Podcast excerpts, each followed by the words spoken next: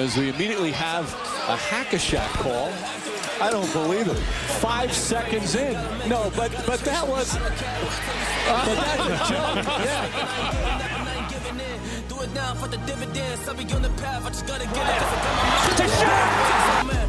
Wait has ended after a half century. The Milwaukee Bucks are NBA champions once again. And this is his house. Muy buenas a todos y bienvenidos a un nuevo episodio ya número 27 de Hackashack. Venimos con el título de Semifinales flagrantes en, en relación a un tema que ha sucedido en estos primeros partidos de la segunda ronda de los playoffs. Y como siempre, por aquí con mis compañeros, por un lado Daniel Cortiñas, por el otro lado Pablo Díaz. ¿Qué tal estáis hoy, compañeros? Vamos bien, estamos mejor que ayer, podríamos decir. Yo ayer, sin meterme mucho en detalles, estaba un poquito resfriado. Eh, y hoy estoy mejor. Entonces, yo creo que fue, fueron los playoffs, los partidos de ayer que, que, bueno, me curaron un poquito en salud. Y obviamente quería ya de principio pues, intentar evitar la mayor polémica posible diciendo que el título que tenemos es porque considero que es un buen juego de palabras y no por lo que ha pasado en esta primera ronda. Que también. Esta Dani, primera Dani se desmarca. Sí, no quiero polémica. Pablo, te veo hidratándote ya de primeras, me gusta. Sí, sí, sí, sí. Eh, yo le quería preguntar a Dani, decía que el día de hoy un poquito mejor que el de ayer, supongo que por resultados de esta última madrugada no es tan mejor que ayer, ¿no? Sobre todo teniendo en cuenta eh, en qué bandos está nuestro Dani, claro. No te creas, eh, yo se lo comentaba antes a Diego. Eh, y bueno, Diego estaba bastante en mi línea. Que, que hoy viendo el partido, porque yo no lo vi, no lo vi ayer de noche, no me quedé de madrugada, me lo vi hoy en la mañana, el de Fénix. eh, eh, tenía muchos sentimientos encontrados. O sea, me costaba Ya, mucho es que posicionarme tú, sí, de un lado tú- del otro. Tú eres muy de los dos ahí, sí. Pues yo, nadie me ha preguntado, pero estoy bastante jodido por los resultados. Pero, oye, de, de eso, de eso venimos a hablar hoy y la cosa acaba de empezar. Esperemos que dure mucho. Así que vamos a, a comentar cositas. Antes de continuar, dos cosas. La primera, eh, darle las gracias a Michael Birmingham por empezar a seguirnos antes del directo, lo cual tiene mérito. Y la segunda, Pablo, preguntarte por eh, el directo del domingo, el partido entre Brooklyn Nets y Boston Celtics. ¿Qué tal lo viviste con, Ah, con. Josema? Lo veo también por el chat, así Sí. que pues, bueno, comentarnos algo Sí, sí. De, de qué tal estuvo, en general, nada. A ¿Qué ver, que- os lo pasasteis? Que, que diga él qué tal estuvo, ¿no? Que es, él es el invitado, es el que suele venir aquí de vez en cuando, y más cuando hay que hablar de los Celtics. Pero yo, yo me lo pasé muy bien, ya os lo decía antes, ¿eh? Me, me- le- me gustó lo de, lo de narrar un partido y, y ya os hice también la propuesta en forma privada, pero en- públicamente también os digo que cuando queráis, yo hago el partido que os dé la gana en directo y aquí estaremos para, para verlo. El partido, Movistar, el Movistar, partido en sí, Tomad nota, ¿eh? el, el Tomad partido, nota. el partido en sí, digo, no fue el más bonito para estrenarse narrando, podríamos decir, ¿no? Porque no tuvo... O sea, Bueno. fue, tuvo cositas, pero a la hora de verlo en directo no fue tan... No fue un partido emocionante, con un final igualado y demás, ¿no? Pero vaya, que, que tuvo cositas y... Y Josema, el pobre, pues lo, gajam- lo gafamos una vez más. O sea que... Habrá que ver. Yo ya hablé con él y ya le he dicho que si hay algún otro partido a una hora así decente, que le damos de vuelta. Así que hasta ahí puedo leer. ¿Y ese si hay algún otro, es alguna referencia a lo que está pasando en la serie o...? No, no, es en referencia al horario. Simplemente. Bueno, antes de meternos, como comentabais, en esa serie y en las demás de, de segunda ronda, perdón, de, de estos playoffs, de semifinales de conferencia, vamos a hablar de la primera ronda, de lo que dio de sí, de qué sucedió en esos últimos partidos que nos quedaron sin comentar después del directo semanal del pasado martes. Y vamos directos ya a nuestro Bajo el Foco de hoy.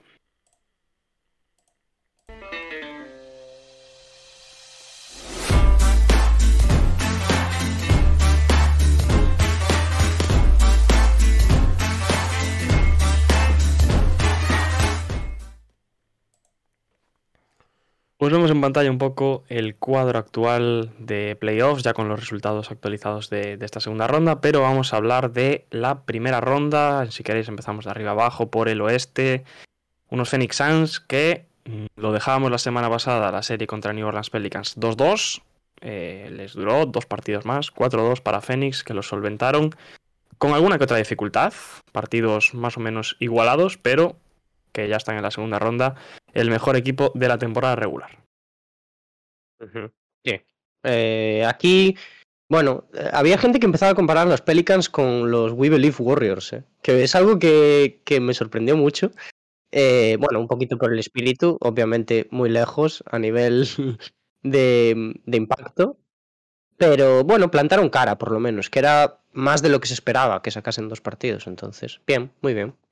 Y primera toma de contacto ya en lo que son playoffs, lo que es la postemporada, para jugadores como Sí. Ingram, para jugadores, bueno, ya más veteranos también, en este caso de Balanchunas o sí y McCallum. Pero cogiendo experiencia, los Pelicans que, bueno, mm, se conforman con un equipo que puede pelear por, por playoffs ya de cara al año que viene y, y seguir creciendo. Hombre, que debería, ¿no? Esto al final es un, es un gran resultado y es un, un- algo por lo que hay que aplaudir a los Pelicans, pero es lo que tiene competir, que ahora tienes que ir para arriba.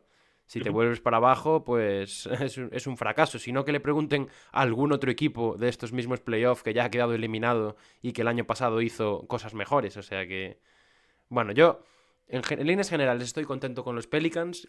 Me han sorprendido, yo no los veía, bueno, yo no los veía ya ni entrando prácticamente en playoffs. Y al final, yo creo que les han dado algún momento de duda a los Suns. De hecho, los Suns no creo que salgan bien parados esta eliminatoria. O salen con. salían con un poco más de. De, tembleque, por así decirlo, de si realmente iban a ser tan superiores en el oeste y demás. Pero, pero sí, chapó para, para los Pelicans y, y bueno, seis partidos, eh, que se dice pronto. Al, al primer seed no muchos lo consiguen. Mm, solo voy a decir que dije Pelicans en 7. La última vez. Lo, lo iba a preguntar, ¿quién había sido? eh, Había sido tú el que había dicho Pelicans en Sí. 7, ¿no? Bueno, Sí, bueno. Esto era cuando iba 2-2 la cosa, ¿no? sí. Sí, a veces hay que, hay que soñar. ¿no? Recordemos que Diego dijo en el episodio de la semana pasada, teniendo esto en cuenta, dijo, como lo que yo eh, pienso, Como lo que yo pienso nunca va a Claro. pasar, voy a vamos a hacer lo quiero". contrario. Vale, muy bien. Bueno, escucha. eh, de hecho, ya que estamos haciendo repaso, podemos también ir haciendo, si os acordáis, de. No de resultados, que yo creo que ahí ya columpiamos un poquito más, pero de si lo que pronosticamos está pasando de momento. Todos pusimos a Fénix, obviamente, que pasaba, entonces bien. Bien, un puntito bueno. para cada uno. no pensábamos que hubiese tanta. Sí, Pero sí, bueno, sí, que los Pelicans diesen tanta caña a estos Phoenix Suns. Yo creo que le puse 4-1 o así, o sea que. Eh, Yo tengo el bracket por aquí, de hecho. O sea Sí, lo, po- lo podemos abrir si lo- queréis. lo puedo mirar, Abre- pero... Abres tú y comentas todos. Yo tengo el mío tres. solo. Ah, yo creo que está el. Están En- todos, creo, ¿eh? Pero bueno, que están tampoco todos. nos vamos a pasar aquí no no, no, no, solo eso. Si vamos acertando los Sí. equipos que pasan y nada más. Yo acerté Dallas también. ¿Alguien, Vamos aquí, a seguir. Yo, de hecho, acerté resultado. ¿alguien, por, ¿Alguien aquí apostó por Utah? No, ¿verdad? Mm, No. O sea que bueno, Dallas al final pasó 4-2. Dallas. Ha habido, ha 4-2 habido drama en a Dallas, eh, o sea, en Utah, perdón, en las últimas Sí, horas, sí, con unas supuestas peticiones de Gobert, de o él o yo, que él mismo, bueno, sacó un tuit en plan rumores, tal, no sé qué. Cada día sale un rumor nuevo. Eh, la, la de Warriors, pleno los tres, creo, 4-1 los tres. Sí, sí, sí, creo ¿Puede que ser? sí. ¿O Diego dijo 4-0? No, 4-0 no. Yo dije 4-1, ¿eh? O sea que esta la acerté también. A ver, voy a abrirlos ya que estoy aquí. Y aquí caneo yo en la última. Pasaron Yo- los Grizzlies. Yo acierto, pero dije 4-1 además. O sea que no... Yo dije 4-3 en esa, creo. Sí, a la última las tengo, a las ¿eh? en pantalla. Eh, 4-0 dije yo Phoenix New Orleans. Eh, 4-1 le puso Dani. Y 4-0 le pusiste tú, Pablo. Sí, yo las mías las no 4-3. hace falta. 4-3 le puse a Dallas. Mismo No, Dani 4-2, acertó el resultado. Y tú, Pablo, también 4-3. Warriors Denver le puso un 4-2. Dani le puso un 4-1. Y tú también le pusiste un 4-1. Y Memphis, yo le puse un 4-2. Dani le puso un 3-4 para Minnesota. Y tú, Pablo, un 4-1. Sí, señor. Y en el oeste, Miami los tres, creo. ¿No? El este. Yo aquí me motivé Sí. un poco más porque dije que ganaban los. O sea, que los Hawks iban a forzar un séptimo. Dani y yo nos quedamos en un 4-2. Pero bueno, fue- se fue bastante más lejos. Aquí, También fuimos optimistas. Sí. Sí, sí. en la siguiente sí que llega ya El el... descalabro total y absoluto. descalabro? Madre Pablo y yo apostamos por Toronto Raptors, Pablo en 6, yo en 7 y Dani apostó por los Sixers, acertando resultado 4-2.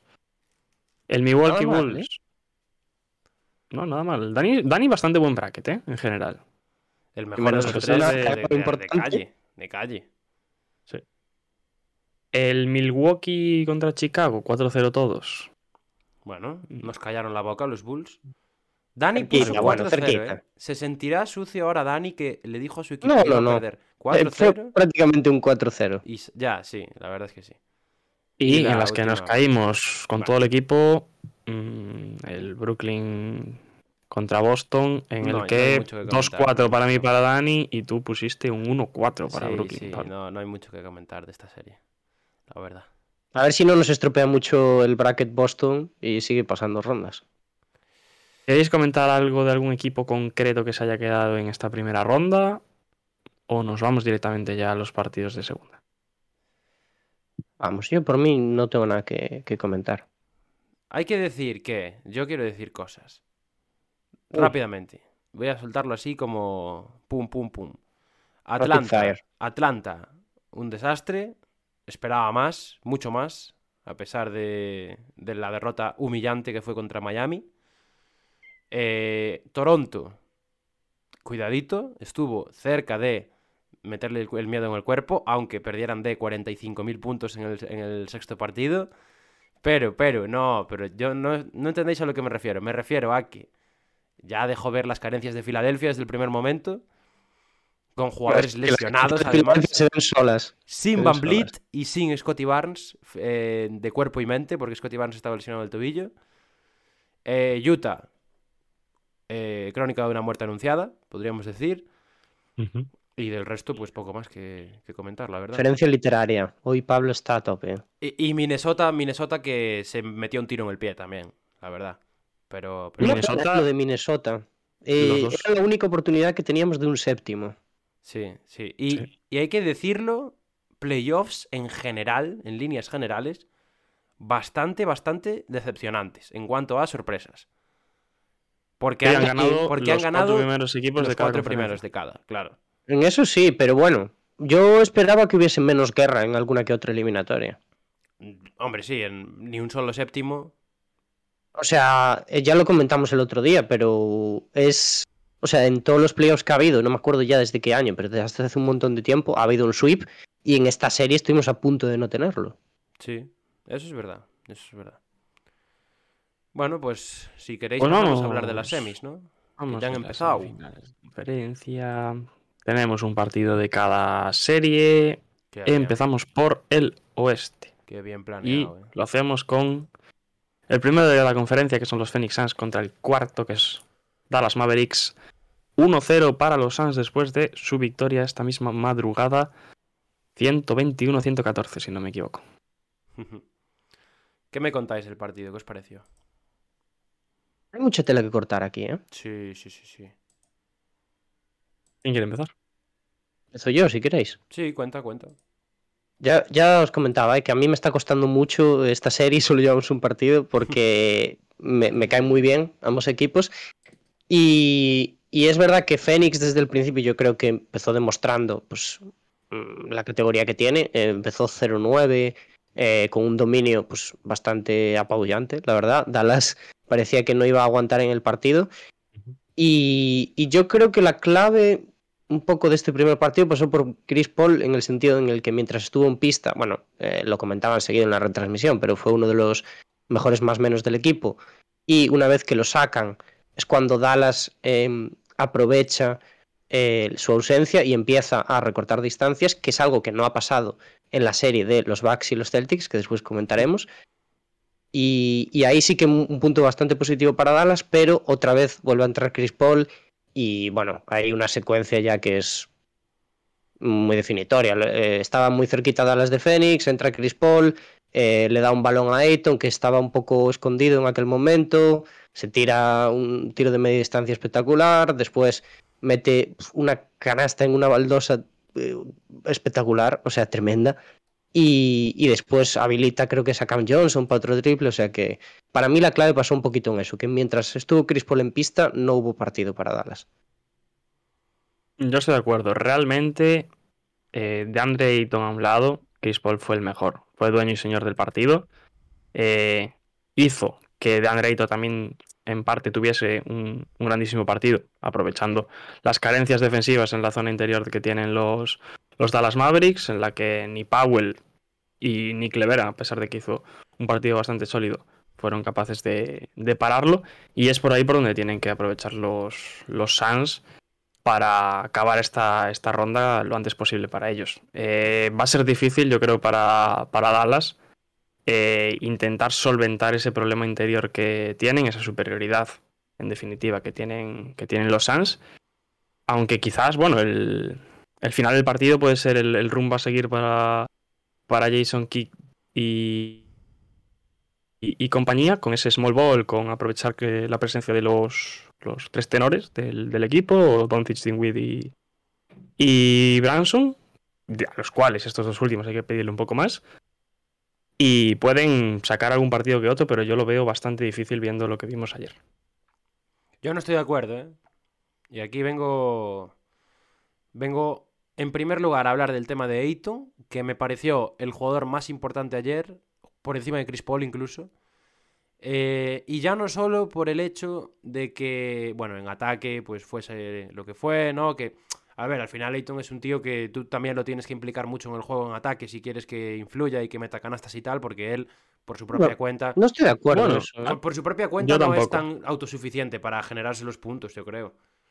Mm, ya no estamos en ese Ayton para mí. Yo estoy con. A, a, mí me cuesta verlo aún. Yo creo que estos playoffs. Y además, y, es una demostración ayer... del arsenal que tiene. Espectacular. Uh -huh. O sea, sí, pero eh, es, lo, lo comentamos. Al poste. O se la dan al no, poste, no, no, no, o es mm... continuación, o algo No, estábamos hablando, Diego y yo, antes, fuera de micro. Sí. Eh, de, de, lo que estuvo haciendo ayer Ayton, que fue que las metía de todos los colores. Que si va él, es verdad que obviamente en esta serie lo tiene muy favorable, podemos decir, sí, y en la anterior, a nivel de emparejamiento eh, ofensivo también, o sea, ahí sí que, bueno, no está teniendo demasiadas complicaciones. Otra cosa ya es en el rebote ofensivo y tal. Eh, pero, pero está probando que tiene muchas más armas de las que se, se pero, pensaba. Pero le que tienen tenía. que meter en el partido, porque él, o sea, estoy Pero lo tienen que meter, pero, pero esto es un poco más ya a nivel general, ¿eh? O sea, y, yo y creo nivel, que. Y a nivel de... mental. Porque es un tío Ayton que es uno de los problemas que tiene y que yo son los que le veo, sobre todo en ataque, ¿eh? porque en defensa venía aquí hoy a, a aplaudirle hasta con las orejas. Eh, en ataque tiene desconexiones.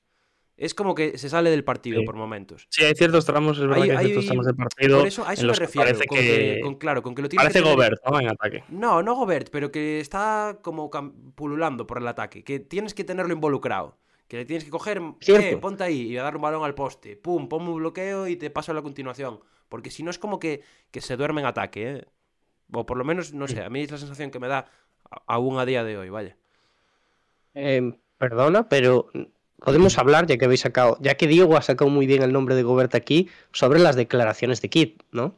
Antes del partido. Ah, ¿no? es verdad, bueno, bastante graves, eh. Llevamos una semanita eh. de declaraciones de entrenadores que tienen tela. Son declaraciones de meme, totalmente, ¿eh?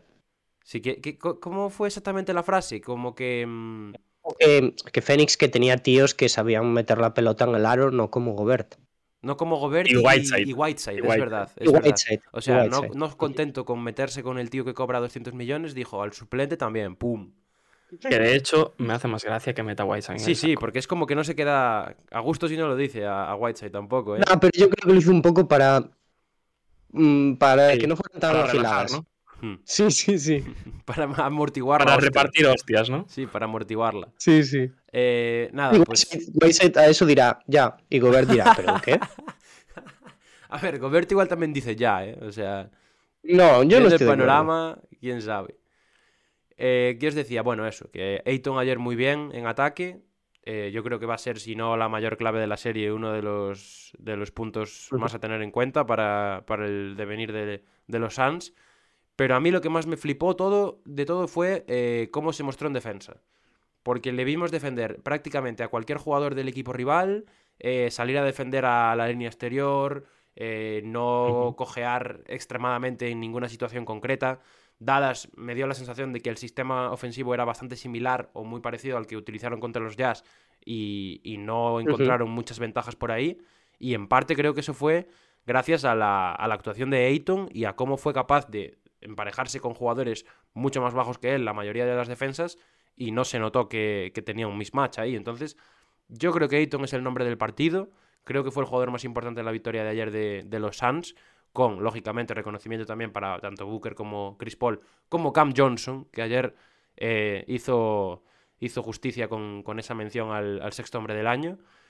Y, creo que Phoenix, ya no solo Ayton, Phoenix en general, demostró a nivel defensivo eh, por qué ha sido el mejor equipo de la NBA este año. Y creo que la defensa de ayer es la defensa de los Suns de 2000, del 2022. Uh -huh.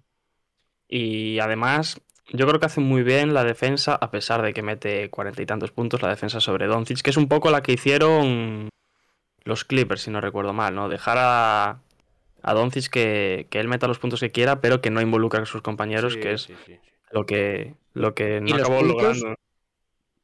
Eh, Iba a decir, los puntos además solo de dos, porque sí que estaban muy encima de los tiros de tres. De hecho, Doncic ahí eh, empieza a tomar malas decisiones eh, cuando empieza a hacer step backs y, y estos tiros mucho más punteados.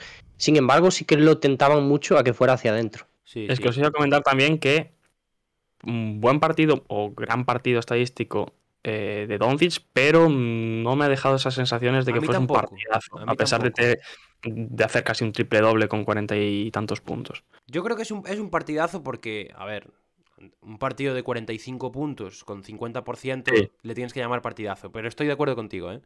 Y creo, eh, me sorprendió sobre todo después de ver los primeros minutos que cuando Doncic jugaba el, el pick and roll era como que los Suns le, le saltaban muy encima a la salida del bloqueo, lo rodeaban de dos, tres incluso jugadores y de hecho en los primeros minutos Doncic comete un par de, de pérdidas, de pases malos, de bueno, que le roban el balón y demás.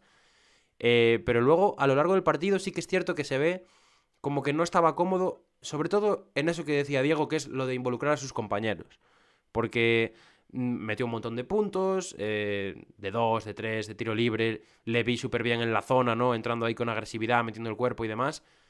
Pero lo- los compañeros, o sea, esos jugadores que yo creo que al final fue la clave del partido y por la cual Dallas no estuvo metido ahí en la pomada, que es que ninguno de los secundarios eh, diese un paso adelante, yo creo que eso fue en parte por la defensa sobre Doncic, porque al final no, no le dejó conectar. Y bueno, Branson tuvo algún momentito.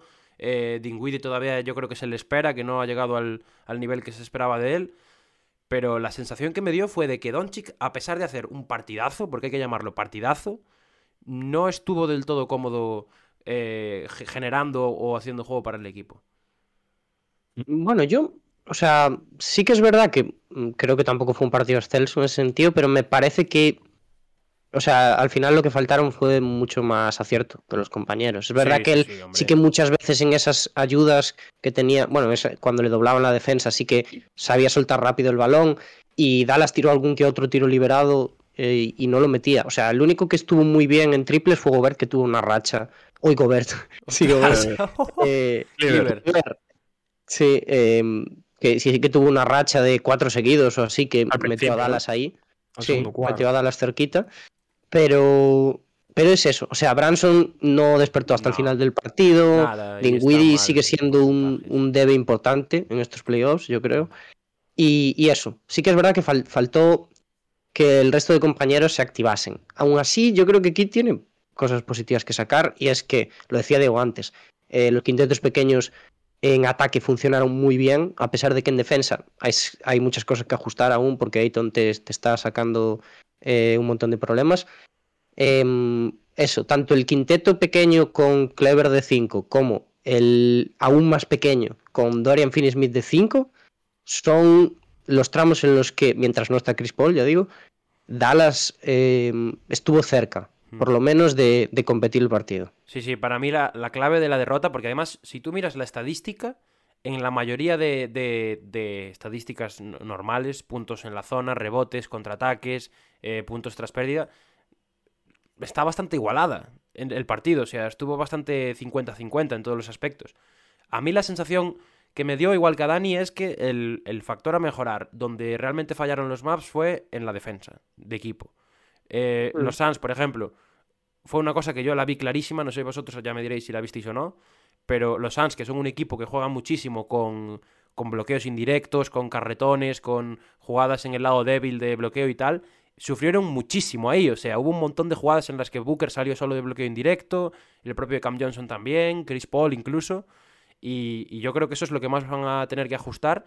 Lo de Ayton, bueno, a ver, también tienes que, que irte ajustando un poco a, a cómo va desarrollándose la serie, ¿no? Pero a mí lo que más me, me sangró a la vista fue que muchas veces en el exterior los jugadores de los maps estaban o desubicados o que se quedaban siempre en los bloqueos. Y otro problema que va a tener Dallas es que, bueno, es el tema interior con Ayton, eh, añadido a que tienen dos jugadores que ni están ni se les espera, que son eh, Powell y, y Bertans. Bueno, de Bertans ya, ya no decimos nada Vale. prácticamente. Eh, Es verdad que Powell no está mal en estos No, playoffs. no, no. Y, y Powell es un jugador que Mm. eh, entra mejor en los esquemas de lo que lo vemos nosotros en pista. Es decir, a Kate le gusta mucho y le ha gustado durante toda la temporada, también porque, bueno, tampoco tiene mucha más alternativa en altura. Pero yo creo que la línea a seguir es, es eso, es los quintetos pequeños. Porque además, eh, Clever, yo creo que en ciertos tramos acaba defendiendo mejor. O incluso Dorian Finney-Smith, que sí que acaba punteando muy bien a Ayton en algún momento. Clever, yo creo que a partir de ahora, si, si quita apuesta por esos quintetos pequeños, va a ser el, el pivot titular del equipo.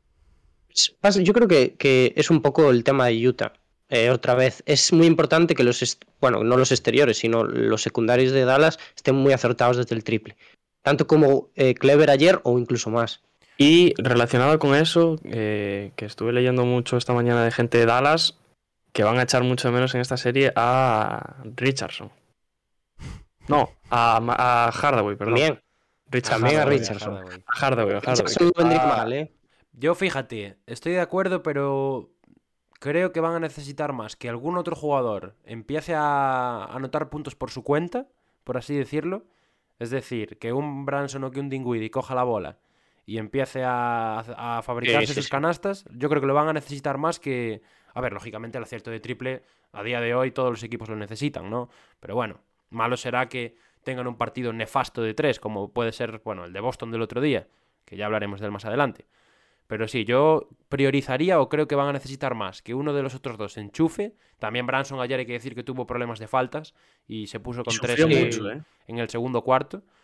Pero sí, sí, yo creo que eso puede ser más importante aún que lo de que el tema de- del tiro de tres.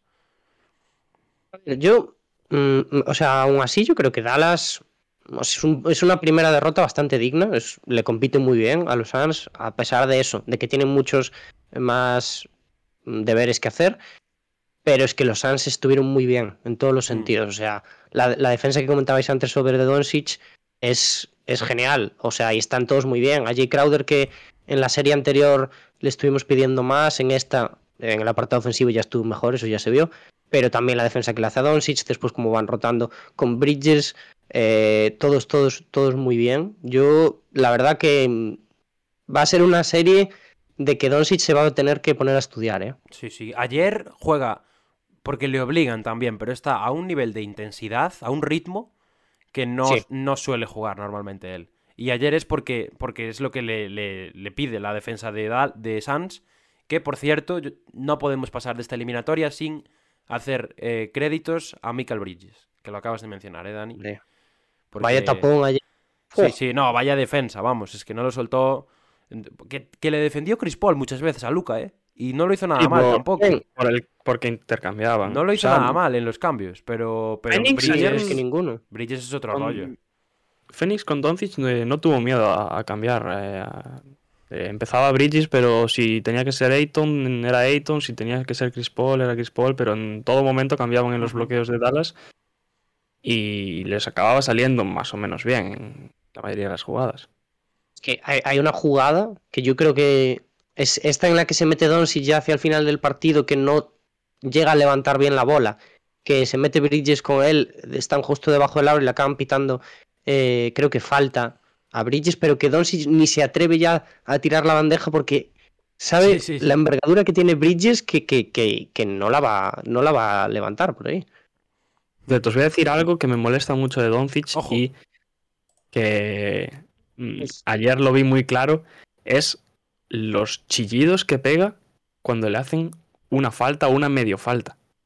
Sí, Eh, Es bueno. así, es así. Cosas de Luca, ¿eh? Porque desgraciadamente cuando baja a defender muchas veces va mirando para el árbitro en vez de para el que tiene que defender. Que esa es otra. Bueno, no, no está mal Luca en defensa, ¿eh? También hay que Lo iba a decir. Ayer los Suns lo, lo hicieron que se emplease Luca y no lo hizo para nada mal. Y en la primera serie, los partidos que jugó también, bien, ¿eh? Yo lo estoy viendo bien, ahí atrás. Obviamente no está al nivel de, Bien, claro, por bien, ejemplo, Booker, Claro, bien para su nivel. que Booker atrás está, está muy bien, ¿eh? Es que a mí, a mí el partido de ayer de Booker me parece muy sólido. ¿eh? Partido de, de estrella que se da cuenta que no está siendo el más importante del partido, pero que está ahí, pico pala. Sí, ayer Fénix, la verdad que sí, es de nueve y medio, yo es creo. partido Y de Fénix de este año, literal. un- yo creo que, bueno, un argumento que puede tener Dallas a favor es eso, que Fénix jugó muy, muy bien y Dallas jugó mm, regular, podríamos decir, y estuvieron ahí al final. Es verdad que bastante tranquilos los Suns, porque en Mm. esa remontada que al final yo creo que Monty Williams peca un poco de, eh, no sé, de confiado, porque no pide ningún tiempo muerto en tres jugadas en las que Dallas acababa de meter canastas seguidas, pero, pero bueno, o sea, bastante tranquilos, sí. Pues nada más de esta serie. Partido mañana. De madrugada también, ¿no? Ma- sí, mañana juegan. Pero creo que es mañana. Sí, sí, mañana juegan los dos de hoy. A, la hora, a una hora similar, supongo. Será una tres y media o una cuatro, una y media cuatro, algo así. Pero luego, Bueno. el jueves, por cierto, no hay partidos. Que es algo No, no que hay, no hay. hacía tiempo ya que no pasaba, pero no hay partidos porque viajan. Claro, las series cambian de, de pabellón. El avión Por eso, tarda en es- llegar de un lado a otro. también- por eso están dejando un día de descanso, nada más. Exacto. Pues vamos con la siguiente serie. Ya la tienes, Mm, querido. Vamos a. Seguimos en el oeste. Segunda serie. Memphis Grizzlies contra Golden State Warriors. Partido con final apretado. Partido, podemos decir, de las jóvenes promesas que ya son más o menos una realidad. Hablo de Jamorant, hablo de Jarin Jackson y hablo de Pool Party Jordan Poole. Totalmente. O sea, este partido no es partido de, de la gente con experiencia. Bueno, lo es al final por algún detalle, pero por rendimiento general, pues eso, Curry empezó mal, estuvo mal también acierto en muchos tramos. Ahí después, eso, al final, a pesar de que hace alguna jugada muy, muy buena, que como después comentaremos, falla un triple solo, que es algo que nunca hubiésemos esperado de Curry. Eh, bueno, Clay también muy irregular, podríamos decir. Eh, Draymond Green ya es otro tema aparte, pero, Y al final es de pecado, ¿eh? Pero eso, o sea, tuvo que salir gente como Jordan Poole, que bueno, lo volvieron a sacar desde el banquillo. Pues da igual, parece que la clave en Golden State es quien sale desde el banquillo. Los Warriors, para mí, estuvieron mal en general. ¿eh? No, fue un Sí, buen, sí, sí. no fue un buen partido de los Warriors. Lo que pasa es que, bueno, yo lo dije ya hace un par de semanas, lo repito ahora, los Warriors tienen un, un aura, tío, un... No Un sé, un algo, algo, o es como lo del Madrid, pero son los Warriors. Totalmente. Es, es un, Totalmente, ahora mismo es así. es un flow, es un... desprenden una energía que es como, buah, es que la van a liar igual, ¿no? Y, y pueden estar dormidos durante un cuarto entero que como despierten para tres minutos, pum, pum, pum, pum, pum, y los tres minutos van a ser eh, de lo mejor que se ha visto de baloncesto en estos playoffs. Eh, Memphis, bueno, yo creo que tampoco fue el mejor partido de los Grizzlies que les hayamos visto. Creo que contaron, eso sí, con un acierto que no suele ser el habitual, para empezar, porque ya estuvo bastante bien desde el triple, para seguir porque Jaren Jackson estuvo muy bien desde el triple, y también para seguir porque Desmond Bain estuvo muy mal en el triple, que no es lo habitual Sí. tampoco. O sea que eh, creo que ambos lados tienen cosas que corregir, pero al final se lo llevó el equipo pues que tenía un- unos pocos más de galones, por así decirlo, y, y los Warriors pues el final igualado creo que tampoco se tomaron las mejores decisiones por parte de Memphis. La defensa de Warriors siempre ha estado infra- infravalorada y yo creo que lo sigue estando, porque las últimas posesiones del otro día son una buena prueba de ello. Y sobre Y- todo Curry. Sí, Curry, un- Curry es el caso, pero Curry. Es que yo creo que. Podríamos decir que Curry en defensa está infravalorado, pero es que lo demuestra tantas veces que ya no sé si decir que está infravalorado. O sea, es una cosa un poco rara. Y, y eso, Mm. creo que al final se lo llevan los Warriors un poco por, por experiencia pura y dura y por ser capaces de aguantar el chaparrón cuando, cuando no ha sido ni mucho menos un, un buen partido suyo, lo cual es la peor señal posible también para los, para los Grizzlies. Me parece un resumen perfecto por Gracias, tu parte, guapo. Pablo, del, del partido.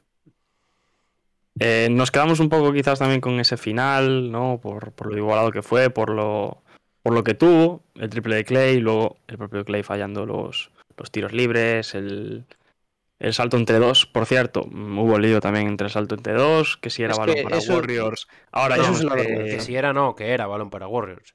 Eso Sí, es una vergüenza. ahora Eso- ya no se fue- rearbitra esas jugadas. Eh, Eso es, es que es una vergüenza. Yo vi, no sé quién puso un tuit. O sea, yo entiendo por qué se hacen esto, ¿no? Que es porque después, bueno, ahora ya está acordado que nos hacen este tipo de cosas al final para hacerlo más rápido y tal. Cosa que al final, eh, si empiezas a contar, a cronometrar, Y se No, sí, sí, sí. Que da igual que lo hagas en el segundo cuarto que en el último. Vaya. Claro, claro. Pero que no Sí, puede ser que eh, era un meme que era en plan, pues los árbitros al principio de los partidos revisan todas las jugadas, al final salto entre dos. Y esto, a ver, No, no es así. que obviamente, que obviamente las jugadas importan tanto en el primer cuarto como en el último. Pero no nos podemos, no podemos decir una jugada al final en función de, pues no la vi, pues salto entre dos. Nadie se quiso mojar, Más- además. Mm, Yo creo que dentro de lo que cabe es bastante clara.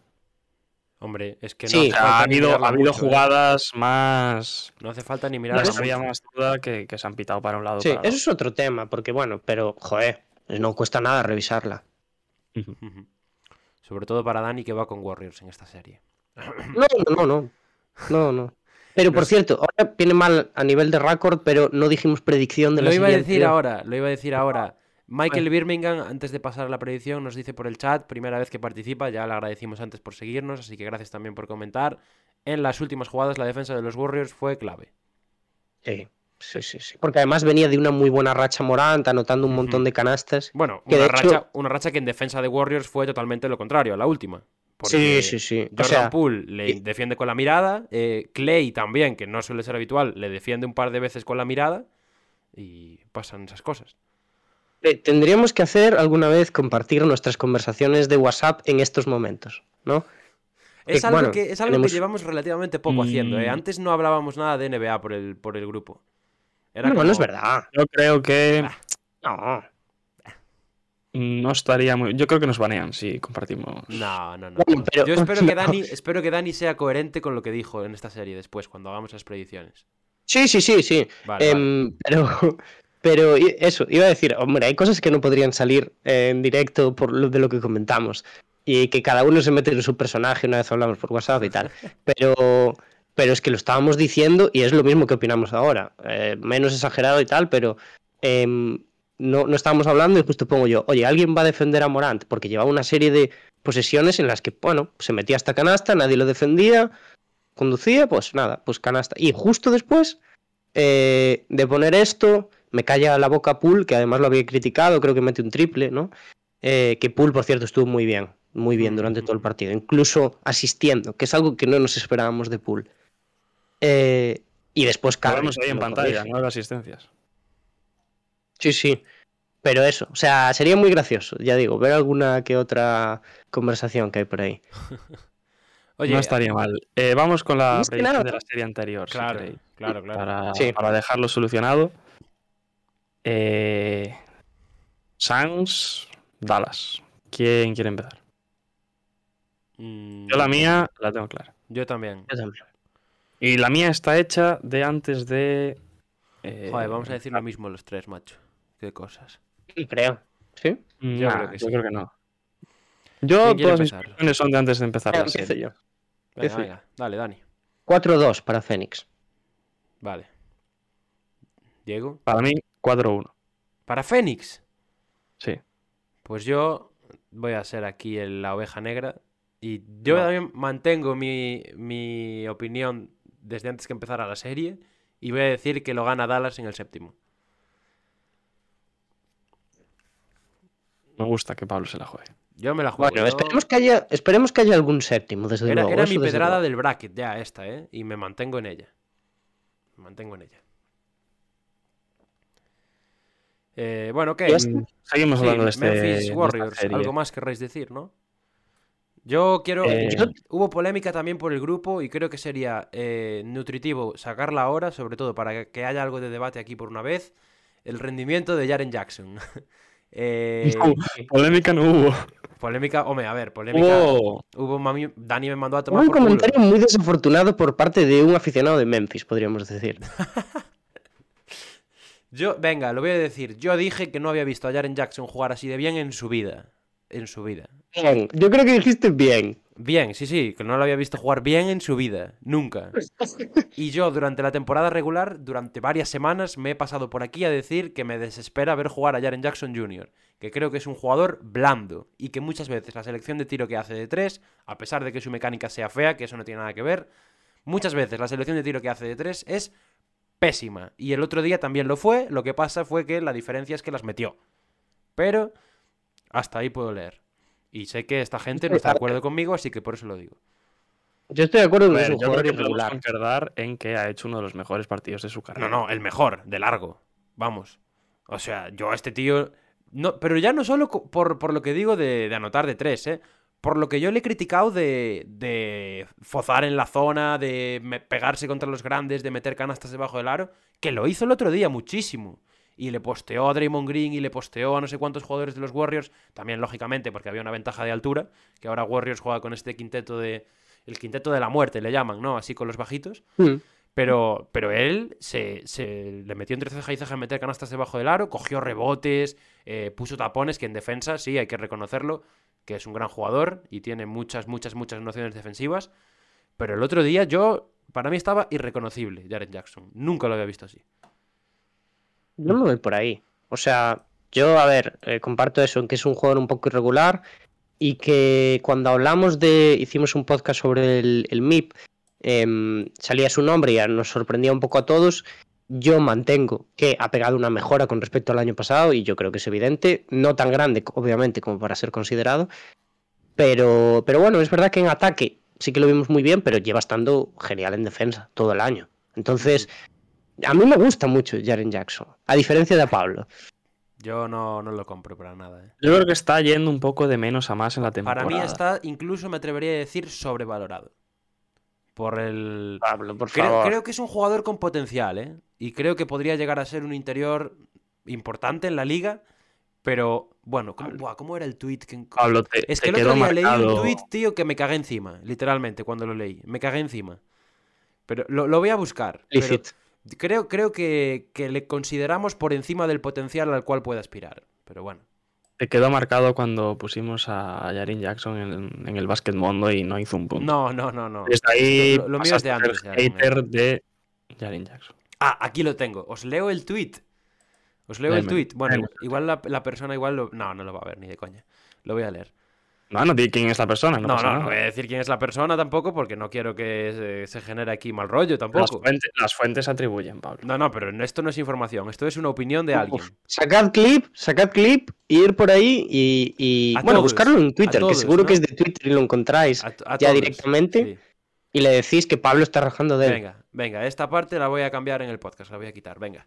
Em, el tweet dice, lo de Jaren Jackson Jr. es de locos. Es una mezcla entre Embiid, Gobert, Giannis, Towns y Adebayo. Tiene de todo. En cuanto consiga más regularidad en el tiro exterior y tenga más presencia interior, como hoy, partido perfecto, eso es cierto, será una estrella duradera en la liga. A ver, tú no sabes si se está refiriendo a un 1% de cada uno de sus Va, hombre, jugadores. va. No me puedes decir que Jaren Jackson Jr. es una mezcla de estos cinco porque me vuelvo loco, tío. Por favor, que estás poniendo a- El- a, los cinco mejores jugado- los cinco mejores pivots que hay en la liga ahora mismo. No es típico ya. comentario de Por favor. eh, Diego, cuidado. que viene, que viene en el draft y que apunta manera No, Diego. y empiezan las comparaciones con Pero cada es que uno es de los otra cosa, jugadores que es que- juegan en su posición. En el draft te lo puedo comprar. Que me digas, es una mezcla entre tal, tal y tal, tal, tal. Porque aún no ha jugado, pero este tío lleva tres años ya en la NBA. A ver, sabemos yo lo creo que que hay que entender un poco el contexto eh, a lo que se refiere. ¿A qué se refiere? Obviamente, obviamente exagera, pero mm, puede ser que alguna cosita de esos jugadores tenga. Madre mía. O sea, hay, hay gente que permite soñar. Pablo. eh, se pone a botar el balón como Yanis, por ejemplo, que es uno de los cinco que sale aquí, y al tercer bote se la bota en el pie. Venga, hombre. Pablo hoy venía a elogiar a Jaren Jackson por su No, partido no, no, no. Eh, y ha acabado. Jaren. Jackson, no eres santo de mi devoción. Ojalá me calles la boca y juegues como jugaste ayer, porque si juegas como jugaste ayer todo lo que te queda de carrera, igual me acabo teniendo que irme a la cueva. Pero bueno.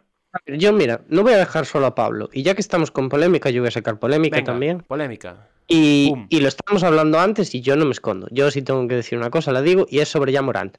Aquí, la gente que me conoce sabe que yo soy súper fan de Jamorant, que es uno de mis jugadores favoritos, que desde que lo draftearon, yo soy un poquillo de Memphis, o sea, me caen bien. Eh, cuando antes me daban bastante igual, sin querer faltar. Y, pero, pero está teniendo una actitud de tontito, voy a decir. Voy a decirlo así. Sí, sí, a ver, es un poco, o sea, a mí Kat también es un jugador que me cae bien, pero es un poco la actitud de Kat, de un tío que no ha ganado nada, que no tiene que demostrar nada a nadie, porque todo el mundo sabe el, potencial que tienen y tienen años por delante.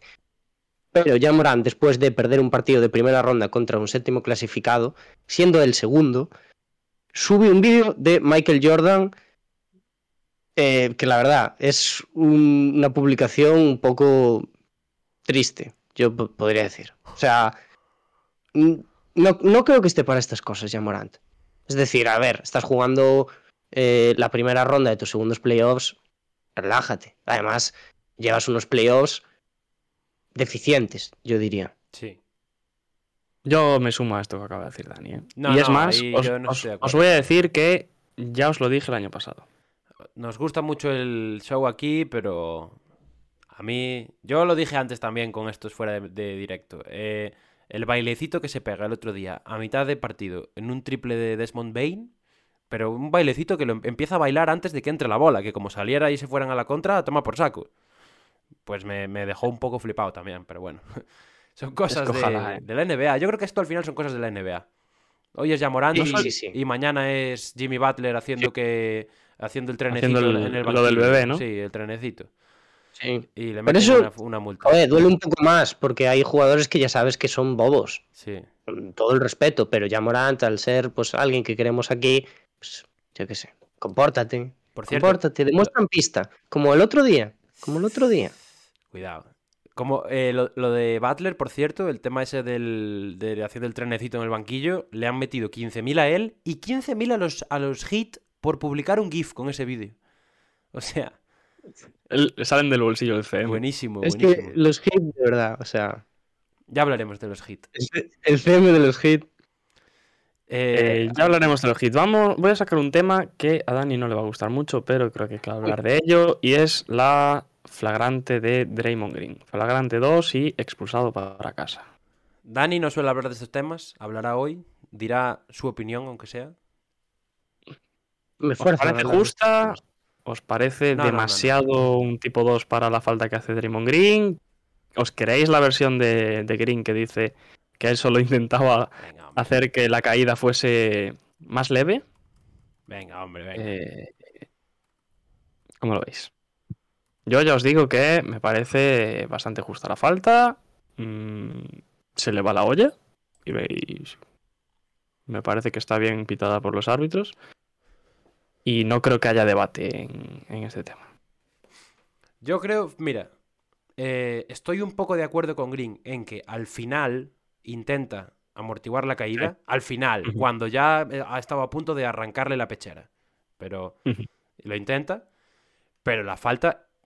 Aquí es que no hay cuestión a debate, es que es reglamento. O sea, esto es una falta con contacto innecesario y excesivo. Que en el de reglamento pone flagrante 2. Y ya está. Es una falta deliberada que se hace en un momento peligroso, que es en el que un jugador está saltando para a, a canasta. Y yo creo que no hay cuestión a debate. El debate puede ser si deberíamos cambiar el reglamento. Si deberíamos decir que esas faltas son flagrante 1 y no flagrante 2. Pero también te digo, eh, a mí el discursito este que hay siempre ahora de que, va, la NBA ya no es lo que era. Antes se metían golpes con bates de béisbol envueltos en pinchos de alambre y no los expulsaban.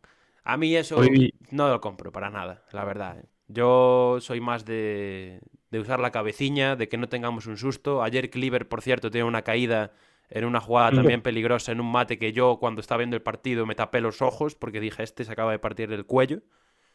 Se Yo levantó. Sí, sí, y gracias a. Dios, gracias a Dios estuvo bien, perfectamente. Muy tranquilo. increíble. además. Sí, pero... Lo que hace jugar en el Y Obradoiro. además ¿eh? ¿Os se, dais se habló un poco en cuanto a esa jugada de un ligero toque de, Sí, no, que le pitan... McGee, ¿no? Es 2 más 1, ¿eh? Al final, o sea, es un... le pitan Sí, falta sí, sí, es a falta. Ujú. Pero esa es más accidental, ¿sabes? No es eh, Sí. como esta que es intencionada y demás. Entonces yo creo que ya no estamos en los 80, gracias a Dios tenemos más cabeciña, tenemos que empezar a velar por la salud de los jugadores. Y si una jugada es como esta, y un tío hace una falta deliberada en mitad del aire, cuando el otro se está cayendo, para mí siempre debería ser expulsión. Te iba a decir, eh, la contraposición a esto no es tanto la de Clever como la de Crowder, que hace no una jugada similar, sino que podría también considerarse flagrante 2, en la que al tirar pues le da pues una patada, suelta un poco la pierna. Hmm. Eh, no recuerdo quién es el defensor en ahora mismo. A Luca. A. Doncic, A sí. Luka. Sí. A Luka y se le pita como flagrante 1 y ya salió Draymond Green en redes sociales, emoticonos de riéndose, mm, me expulsaron por menos y etcétera. sí, por menos. Por menos te expulsaron. Por no hablar de que Draymond Green es otro de estos que es un payaso también, porque lo expulsan y poco más y se monta la, la, la- la rúa de los campeones por el pabellón de los Grizzlies. Voy a saludar todo el banquillo, me voy a gritar... Bueno, en fin. En fin, en fin, en fin. Y luego en su podcast dijo, dijo Draymond Green que se la pitaban por su pasado, ¿Ves? Ahí, ahí hay que por aplaudir su reputación. Mentalidad de empresario. Me acaban de expulsar. Hago un podcast para pillar visitas. Bien visto. Y no tardó ni una hora. Ya, ya, ya. Oye, nos pregunta, por cierto, TRK Custo, que lo tenemos aquí por el chat por primera vez, bienvenido, que si el partido es hoy o mañana. Supongo que se refiere a este partido, ¿no? Al de Memphis y Warriors. ¿Es hoy a la noche? Sí, a, A la una. Tres y media. A la una ¿No? es ¿A la una? el... No, a la una es... Iba a decir, a la una es el Boston-Milwaukee Ah. y a las tres y media el Memphis contra Golden State, también en casa de los, de los Grizzlies. Sí, sí, sí, sí, tres y media. Tres y media, por vamos. Y no sé si queréis comentar algo más de esta serie. Yo quiero decir que llevaba un tiempo ya eh, argumentando en este programa que los Grizzlies deberían desprenderse de Dylan Brooks. Me parece un jugador que, bueno, es un poco un cero a la izquierda en el equipo. Y el, el primer partido de esta serie me da la razón.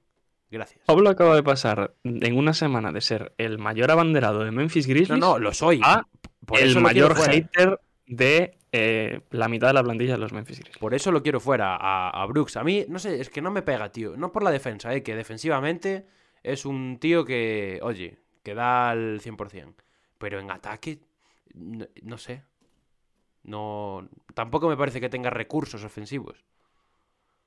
Pablo hoy nos está cortando. Esto es como cuando alguien lleva unas copitas de más y ves que ya empieza a ser el suero de la verdad, que hay que seguir preguntando. Pablo hoy va a soltar cosas. Pues hay que seguir Sí. preguntando. TRK Custo Hoy es el día. nos dice, pero como ponía mañana, no sabía si era hoy o mañana, es hoy, o sea, esta noche, la noche del, del 3 al 4 de mayo. Y dice Desmond Bain tampoco jugó bien. Ya, pero bueno, No. Desmond Bain tiene algo más de crédito, yo creo, ¿no? Mm. Sobre todo, hombre, después de mejor ser... jugador de, Claro. de estos playoffs de los Grizzlies. Hombre, hombre, hombre. O sea que sí, yo estoy de acuerdo ahí. Os iba a decir, yo Em, quería comentar la última jugada del partido. Que se ha hablado mucho de ella. Sí. De, bueno, la, la gran defensa de Warriors, el fallo de Morant. Llámalo X, llámalo Y. Eh, ¿Qué os parece el diseño? La gente lo está lavando, eh, está lavando muy bien ese diseño. Buena jugada, diseñada para ya, para que finalice ya. Pero yo traigo una opinión Ojo, que es, mm, creo, de la persona que estaba comentando el propio partido, que es Javier López, de. Movistar, que me parece bastante adecuada. Grande TRK Custo, que nos deja el follow ahí. Nos dice, yo apuesto que los Warriors van a salir a matar la eliminatoria en Memphis. Hablaremos de eso ahora. Vamos a comentar esta jugada y luego ya hablamos de predicciones y demás movidas. Y lo que comenta, lo comenta en un hilo de Twitter es básicamente sobre la figura de Brandon Clark como el jugador que da el, el pase a Yamorant, si debería ser él o debería ser otro, básicamente porque al dar el balón a Clark, aunque todos sabíamos más o menos lo que iba a pasar, ya solo con dárselo a Brandon Clark, el tipo de jugador que es Brandon Clark, estaba claro que el balón solo podía ir para un lado. Y yo creo que ahí tiene más o menos razón porque creo que si hubieran puesto otro jugador como Desmond Bain, que creo que es el que hace el saque de banda, podría haber generado algo más de indecisión de si es Desmond Bain al final el que se acaba girando y se acaba jugando él. O no sé, yo creo que el hecho de que, Blandor, que sea Brandon Clark el receptor de ese balón no está mal escogido, pero sí que me parece que pudieran haber tirado a otro lado para pues intentar buscarle algo más las cosquillas a, a la defensa de Warriors y crear más indecisión. A ver, es que yo creo que, o sea, ya va a coger carrerilla hasta eh, Sevilla. Entonces ya se va, ya se ve lo que va a hacer en la jugada. rimó, De hecho, ¿eh? es, es Peyton el que se queda con él y Peyton está desesperado ya, está eh, preparado para echar a correr también. Entonces, bueno, estaba claro que eso, que le iban a dar un balón allá y que iba a intentar buscar eh, la bandeja. Yo- ahí tampoco similar, por cierto, a la, a la que utilizaron en primera ronda, que ganaron un partido frente a Minnesota. Sí, es verdad, es verdad. Yo he de Sí, decir, es que es un seguro, es un seguro. No estoy muy de acuerdo con Diego, o sea, sobre todo porque yo creo que la, la función de Clark en esa jugada es la de ser un poco eh, una, bueno, un, un trasvase, por así decirlo. Él tiene que recibirla y soltarla. No. Y, claro, yo creo que si hubieras puesto ahí a Desmond Bain, sí es cierto que es una amenaza mayor, porque puede tirar de tres, porque puede recibir y penetrar y lo que sea. Pero también le van a estar más encima para recibir, ¿sabes? Y si tú tienes el objetivo de cogerla aquí y soltarla al otro lado, pues se la vas a dar a Clark, que es un tío al que no le van a encimar, al que le van a dejar probablemente el triple. Y ahí yo, esa parte sí que creo que está bien planteada. Lo que sí que yo creo que está mal planteado, o mal ejecutado más bien, es una vez recibe ya, que, que entra ya y, y le, le viene Clay Thompson, le viene Gary Payton, que los tenía a los dos, y el que se queda solo, de hecho, mira, lo pone justo en el chat, el que se queda solo es Clark, que está desdoblando. Que no está solo con un pasillo hasta el aro, pero si se la sueltas en ese momento que vas en carrera, se queda con un ganchito eh, desde dentro de la zona, tal. Hombre, pues que al final, viendo el, el- el final de la jugada, seguramente era más menos arriesgado que hacer una bandeja por debajo del brazo de Clay, así a 200 por hora, y que consiguiera entrar. Entonces, yo estoy más eh, con lo que dice Custo. Yo habría devuelto el balón a, a Clark, que venía desdoblando, y oye, igual le dejaban tirar a Clark, o igual había una rotación y quedaba solo en el otro lado alguien para tirar o lo que fuese. Entonces, pues. bueno, ahí, ahí- no ahí sé, ya no casi sé. te quedas sin tiempo. A ver, eran. ¿Cuánto eran? ¿3 segundos o 4? 3,8. Tres, tres y algo, 3-6 creo que eran. Bueno, yo creo que a tirar él le daba tiempo, como mínimo. A soltar un Sí, gancho le- o, les- yo- un- o algo así. Otra Fue en cosa esa es que. jugada en la que se quejaron de que les tongaron medio, Se quejó medio Pablo. segundo, ¿no? Sí, va, pero eso es una tontería al final. Le tonga medio segundo, pero no habría cambiado nada en el en lo como acabó la No, ya. jugada. O sea, No, no, pero, pero Sí, es mira, interesante ¿eh? lo que 3,6. dice Pablo también. 3,6, sí. El defensor de Clark era Thompson. Claro que de hecho Thompson, cuando entra ya a 200 por hora con Peyton, es el que se va, que de hecho le pone un tapón, de hecho, porque toca la pelota, y es el que ayuda o el principal eh, baluarte para que ese balón no entre.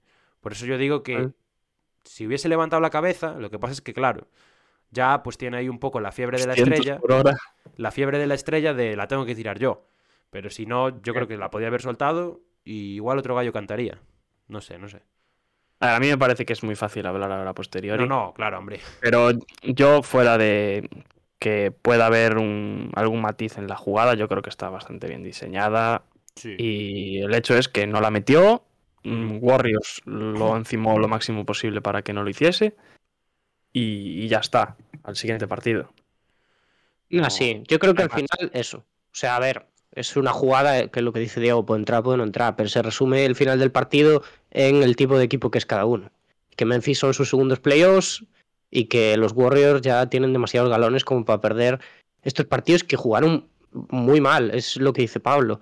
Que yo solo puedo destacar a tres personas, que son Poole, Wiggins, que por cierto, hay mucha gente ya que está pensando en qué hacer con el dinero de Wiggins. Wiggins está siendo clave en estos playoffs, eh, por cierto. Y, y para mí otro es Steve Kerr. Steve Kerr que eh, empieza a hacer ajustes que al final yo creo que dan el partido a los Warriors. De hecho, hasta, hasta el final, Toscano, que no estaba ni vestido, lo saca para, ese, para esa última jugada. Sí, bueno, y lo de Gary Payton. Absténganse de hacer la rima fácil. Lo de. Lo de Gary Payton, cuidadito también, ¿eh? Que no había jugado nada en todos los playoffs y. Y sale. Sí, sí, sí. Y a nivel defensivo, bueno, hizo un matazo tremendo también en la primera parte. Que, que tiene telita. Sensaciones, entonces, para el resto de la serie. Eh, la última oportunidad de Memphis, ahora es todo cuesta abajo. Eh, son capaces de ganar un partido en San Francisco. ¿Qué me contáis? Eh, predicciones, ¿no? ¿Te refieres? Bueno, sí, predicciones, que me cuentes un poco por qué también, pero sí, predicciones, básicamente. Para mí, eh, creo que este primer partido, la forma en la que se lo llevaron los Warriors, es un poco casi como un ultimátum para Memphis de decir, mm, si no ganaste este vas a tenerlo muy difícil. Yo creo que va a ser un 4-1. Creo que los Grizzlies pueden ganar un partido, pero me parece que estos Warriors a partir de ahora van a coger ritmo de crucero y van a plantarse en la final de la conferencia.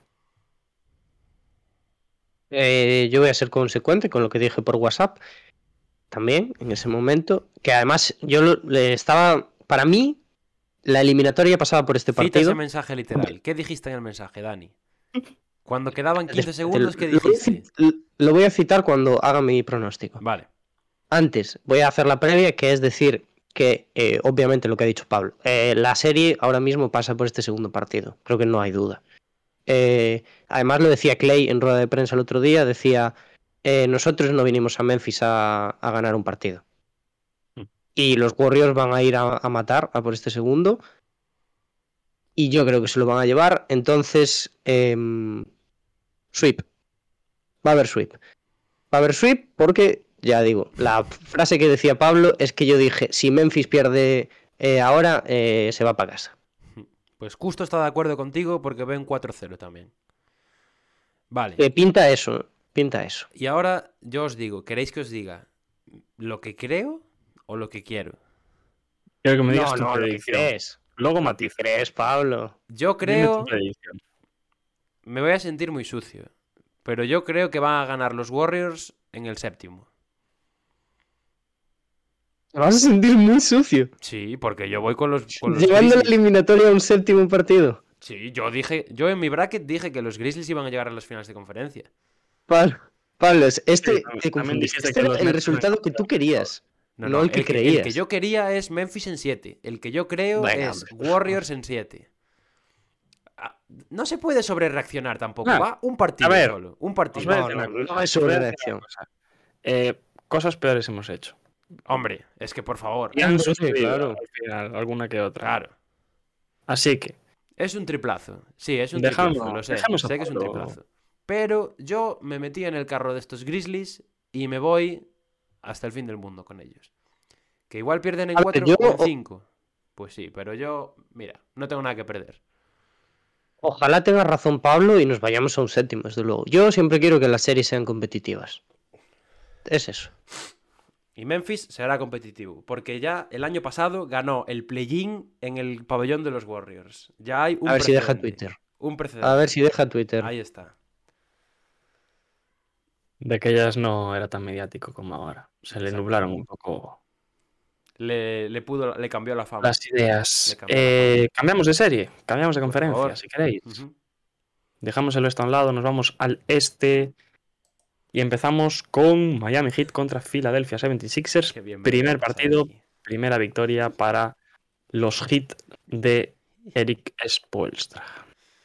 Eh, bueno, visteis el partido, entiendo. Sí, señor. Desgraciadamente me quedé a verlo. Desgraciadamente. Yo no, yo lo vi hoy a la mañana también. Si lo hubiese visto hoy a la mañana, me habría. eh, Lo habrías hecho con un café, ¿no? sí, dándole al fast forward todo el rato, en grandes partes del partido. Pero sí, pero sí, lo vi en directo y. y no sé, ¿qué os pareció? Contadme un poquito. Yo mira, bueno, yo primero de creo que- todo, Ah, dime. el matiz más importante, Philadelphia 76ers jugaba sin Joel Embiid. Exactamente. Sin, Eh, sin Joel Embiid camerunés y sin Joel Embiid francés. Que son cada cual peor que el anterior. Exacto. Correcto. Y Joel bueno, Embiid va a jugar con su gran amigo Rudy Gobert, probablemente. Que, tampoco, francesa. tampoco va a jugar el francés ese del que habláis en el segundo partido. Y a ver Exacto. de ahí en adelante. Porque yo Se he, dice que Sí. como mucho el tercero. yo he leído por ahí a mucha gente diciendo que igual ni para el tercero ni para el cuarto. Pero bueno, De hecho, Igual se ahorra Se ha- disgusto, ¿no, Pablo? igual. se ha asegurado, por cierto, que Embiid se va a operar al acabar la competencia de estos Sixers en playoffs. O sea, dentro de una semana aproximadamente se opera, ¿no? Por, por cierto, hay gente pidiendo al Embiid con máscara ya. No, no, es que, es que va a ir con tiene que ir con máscara. ¿Visteis, ¿No visteis la foto que subió? Además, el tío subió No. una foto al día siguiente de partírselo del ojo con una máscara que ponía LOL o algo así. En plan, la- no ponía LOL en la máscara. O sea, la máscara era negra, pero él puso en la foto LOL, porque era como una máscara enorme que le quedaba fatal. Entonces, Dentro de los 48 tweets que escribe sobre el Real Madrid, ¿no? Le dio Embiid, para subir eso. Embiid ha jugado con máscara alguna vez en su carrera. Sí. Sí, sí, es una versión suena. famosa de Embiid. Sí, sí, sí, sí. Una versión famosa de varios jugadores. Mm. La Sí, máscara siempre también. eleva tus cualidades. Menos a Bueno. Booker. Menos a Booker el año Sí. pasado, por ejemplo. ¿Verdad? Eh, vamos, vamos a hablar de la, de la serie. Bueno, y Miami sin Kyle Lowry también, por cierto. Les ¿Sí? da lo mismo. Y les da lo mismo. les da igual, es eso. o sea, yo creo que la serie que acabamos de comentar, la de los Warriors, tiene menos conclusiones que sacar también porque no hemos visto un primer partido típico de lo que podrían ser las series, es decir, Memphis jugando bastante bien y los Warriors completamente irreconocibles. Pero la, la de, yo creo que la de Phoenix y la de eh, Dallas se, se acerca bastante a lo que podemos ver de aquí en adelante. Y esta yo creo que va a ir al milímetro. O sea, esto después podré sacar clip y cambiará mucho la cosa. Pero creo que mm, va a haber menos reflexiones por el hecho de que Miami está haciendo lo que ha hecho en primera ronda, sigue apostando por ese esquema defensivo, en este caso se lo está aplicando a James Harden y compañía. Hay gente a la como, como nuestro amigo Cibul, al que no le hace falta ya que le apliquen nada, porque es lo que dice Pablo, mm, cero a la izquierda. Eh, 11 minutos ayer, Pero- eh, Tibul. 11 es, minutos. que, es, que es, es que es terrible. Gravísimo. Pero- Jugó menos que de André Jordan. Que lo voy a estar recordando hoy cada 2x3 cuando hablemos de esta serie. El, el tema de Andre Jordan da, Es- da para largo. Es de coña, eh. Yo creo que. Los Sixers, pues eso, eh, están en otro escalón ahora mismo. Esto puede cambiar mucho, son los playoffs, pero quien tiene que ajustar cosas es el amigo Doc Rivers. Entonces, no sé si cambiará tanto. ¿Pero qué va, a, cu- pe- qué va a ajustar Doc Rivers, hijo? Es que. Juntaron los duros en fi- Filadelfia. ¿eh? Filadelfia, eh, o sea, ves a los Sixers jugar y dices, es que es, es que es lo que hay. O sea, no hay más. Es, es un equipo que, lógicamente, es lo que hay, mal gestionado, porque juega eh, de Andre Jordan de titular y su recambio es Paul Millsap. O sea que la cosa está. es de coña, de coña auténtica. Pero fuera de esos dos, es que es lo que hay. Es un equipo que tiene a Tyrese Maxi, que es un talento, es un prodigio. O sea, es un tío que es, tiene un talento increíble. Tiene a James Harden, que es lo que hay también. No quiero ser duro con él, pero es lo que tiene James Harden. Y creo que a estas alturas tenemos que empezar a aceptar que es lo que hay de Harden, que no hay más de lo que vemos. Y tiene a Tobias Harris, que ayer ta- también porque le apeteció jugar. Pero lo normal es que no le apetezca. Entonces, mm, yo no sé qué, pensar de estos Sixers, pero sin Embiid a mí me da la sensación de que es un equipo muy plano, con muy pocas alternativas. Ayer eh, Doc Rivers planta una zona que es eh, rara de cojones, porque pone a dos en las esquinas, dos arriba y al otro en el medio, pero no atrás con los otros dos, en el medio, que es una zona mixta, individual, no sé qué, que Miami tarda dos minutos en romperla. Y, y no sé, es que no, no, no, no sé qué más decir de, de Filadelfia porque literalmente no da para más. Yo creo que no Mm. da para más. A mí me parece que es una serie eh, muy, muy decantada. Nos comenta justo por el chat que sin Embiid un 4-1 para Miami Heat y con Embiid sería un Game 7. eh, me parece que está siendo bastante benevolente con, con los Philadelphia No, no, 76ers. con, con Embiid cambia el rollo, ¿eh? Ya solo por cómo, Sí, se, sí. por cómo se tendría que centrar la defensa de Miami en él y liberar un poquito a los demás.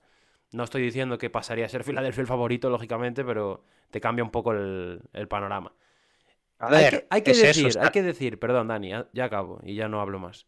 Eh, hay- Nunca más. nunca más. Y hay que decir que ayer Filadelfia se va ganando a descanso, por cierto, ¿eh?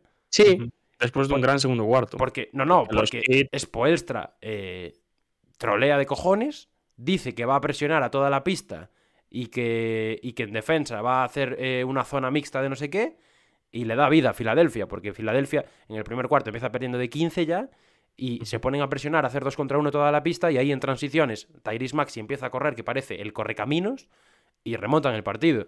Entonces, hombre, yo espero que no vuelva a tener ese arrebato de entrenador, Spoelstra, pero ya en la segunda parte luego... emoción al partido, Pablo, Sí, ya luego en la segunda emoción. parte salen a tope y lo fulminan en dos minutos. Pero no sé, no sé. La primera parte yo me asusté. Yo dije, uy, que la van a liar. La van a liar. sí, Sí, a ver. yo- Uy, no. dijimos exactamente lo mismo, ¿eh? Tenemos ya muy mecanizado esto, somos Clay ahora mismo. Eh, yo, yo es que creo que. mm, o sea, el- bueno, voy a comentar ahora lo de lo de DeAndre Jordan, que llevaba metiendo ganas de lo que dijo en rueda de prensa el amigo Doc, pero antes em, quería decir que, obviamente, eh, Filadelfia ha tenido muy mala suerte con esto de Embiid. Eh, o sea, esto cambia ya no solo la serie, cambia completamente pues todos los playoffs para Filadelfia no tenerlo eh, disponible. O sea, Filadelfia está limitado hasta cierto nivel, pero claro, si te falta tu mejor jugador, que además es un jugador calibre MVP, pues estamos hablando de otra cosa. Aún así, al, ni- el- al nivel que está jugando Adebayo, con un Embiid a medio gas, yo no creo que cambiase mucho la cosa, la verdad. O sea, Adebayo ayer hace un partidazo, Sí. está aquí de protagonista, pero eh, es, es que es un espectáculo. Butler, por ejemplo, que Butler eh, había hecho una muy buena primera ronda, ahora en este primer partido es bastante desacertado, pero es que Adebayo está, está genial. Y eso, o sea, eh, entonces, claro, es verdad que también tiene ciertas facilidades por emparejamientos ahora mismo, porque en rueda de prensa le dicen a Doc Rivers como, oye, pero ¿por qué juega de Andre Jordan titular? No me hables. Y Doc. Rivers dice, No. Doc, Doc Rivers dice, eh, mira, os guste o no, eh, va a seguir jugando titular porque, es que además dice, porque nuestros chavales confían en él. O sea, el que él piense de Andre Jordan ya da exactamente igual. O sea, lo que importa es que le cae bien a los compañeros, entonces tiene que jugar de Andre Eh, Jordan. De Andre Jordan yo de- debe estar saliendo con la hija de Doc Rivers o algo así porque no, no tiene sentido. eh. Yo ayer me meto, después de estar... Me duermo en el bus, me vengo para Santiago, me duermo en el bus, llego a casa, todo sobao, tal, ceno, no sé qué. Me pongo el partido y veo que en la alineación titular está de Andre Jordan y yo digo, yo sigo durmiendo en el bus. O sea, tú me estás vacilando. Es que, A es ver, que Tu tweet de ayer es bastante representativo. Po- Pablo. podrías, podrías jugar con, con, con Small Ball, con Tybalt de 5. Paul Reed. Paul Reed ayer porque tiene faltas, pero Paul Reed por lo menos es un tío que es activo en defensa, que le pone intensidad y que coge los rebotes. Pero tienes que poner a DeAndre Jordan y de recambio a Paul Millsap, que estuvo eh, 10 minutos en pista y el tío no sabía ni dónde estaba. ¿Cuánto lleva sin jugar Paul. Voy, voy a mirar cuánto lleva sin jugar Paul Millsap porque es que es de coña ya. Es que A ver, es eso. Doc Rivers ahora mismo tiene eh, la excusa perfecta para cuando acabe esta serie y mm, con casi toda la probabilidad acabe Hombre. fuera de Philadelphia 76ers, salir a decir que sí, tuve que jugar sin Embiid y luego le meterá mierda probablemente al de Andre Jordan que ayer acaba de defender. No, no, y dirá que, que perdió contra el campeón, aunque no sean campeones, esto es Miami Heat. Dirá, eh, perdí sin y contra los campeones. Venga, hombre, venga. Cierto, nos dice Por justo por el chat que no es lo mismo pegarse con una colchoneta blandita que con un muro como Embiid y luego nos dice, ojo gallego, vamos ahí. Eh, Igual, es camarada nuestro, ¿no? Sí, Camarada como- de, la tía- de la terriña. ¿Eh? Que No nos lo había notado entonces hasta ahora, No, cuidado. ¿eh? no, no. Cuidado. Escondemos bastante el acento entonces. Bien, desde el 12 Eh, yo, desde el 10 de diciembre, Embiid, o sea, Embiid. Millsap ha jugado 1, 2, 3, 4, 5, 6, 7, 8, 9, 10 partidos. Desde diciembre. Y en el último mes, eh, desde el 7 de marzo, ha jugado 2. Sin contar el de ayer. Ahí está ¿sabes lo que pasa? Es la que conclusión. Do- Doc Rivers, Doc Rivers quiere que lo echen. O sea, porque no es normal. Quiero decir, tú puedes, bueno, no puedes poner a de Andre Jordan, eso ya está claro. O sea, yo creo que todo el mundo asume eso. Como titular, para Ni pegarse contra.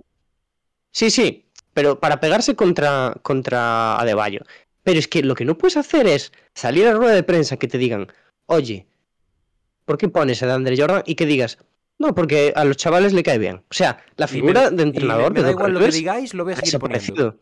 Dani, pero Sí, es, que sí. es, es para lograr más química en el equipo. Mira, Escúchame, es que esto, o sea, además, o sea, ya, ya sabéis que eh, el año pasado, cuando pasó un poquito la calamidad de los Sixers, criticamos eh, lo- la poca mano que tuvo Doc Rivers a la hora de ajustar cosas. Defendimos también en parte a Ben Simmons porque Doc Rivers no lo supo proteger en este tipo de acciones, que es lo que tiene que hacer un entrenador, por muchos problemas que tengas a nivel de confección de plantilla. Pero eh, si tú ves que no funciona algo en un primer partido de una serie en la que te estás jugando la vida y dices, lo voy a seguir haciendo porque me da absolutamente igual, es que no eres un entrenador. pero ¿sabes ver, lo que Doc Rivers lleva siendo unos años el de Andre Jordan de los banquillos y sigue habiendo equipos que confían en él. ¿Sabes lo peor? Que se va a quedar. Que tiene la excusa perfecta para que no lo echen. Que es que no tengo Envid porque se me lesionó. Lo van a echar. Se va a Pero si quedar. están deseando echarlo. Se va Claro, a quedar. Él paga. Ya lo digo.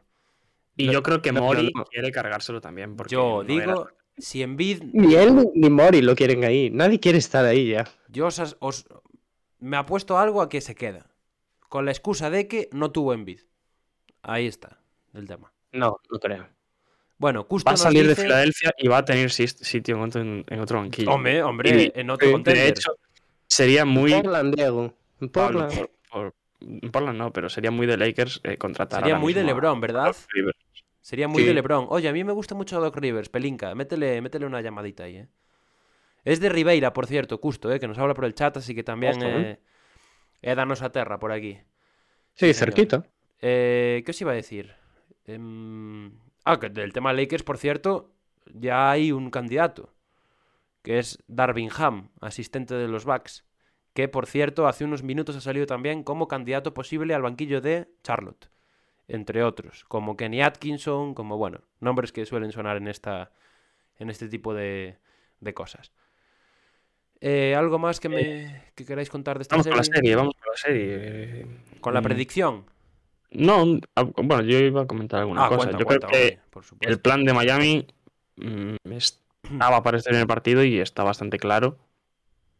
Y es abusar de ese juego interior con Adebayo, por lo que comentábamos, los jugadores que tiene enfrente, mm, de Andre Jordan, Paul Millsap y un Paul Reed que lo decía Dani, bueno, Dani o Pablo, no sé quién lo decía, Pablo, Pablo. eh, bastante combativo, aunque el problema vino a partir de las faltas, aunque sigue sin ser, yo creo, un jugador que pueda parar a este de Bayo.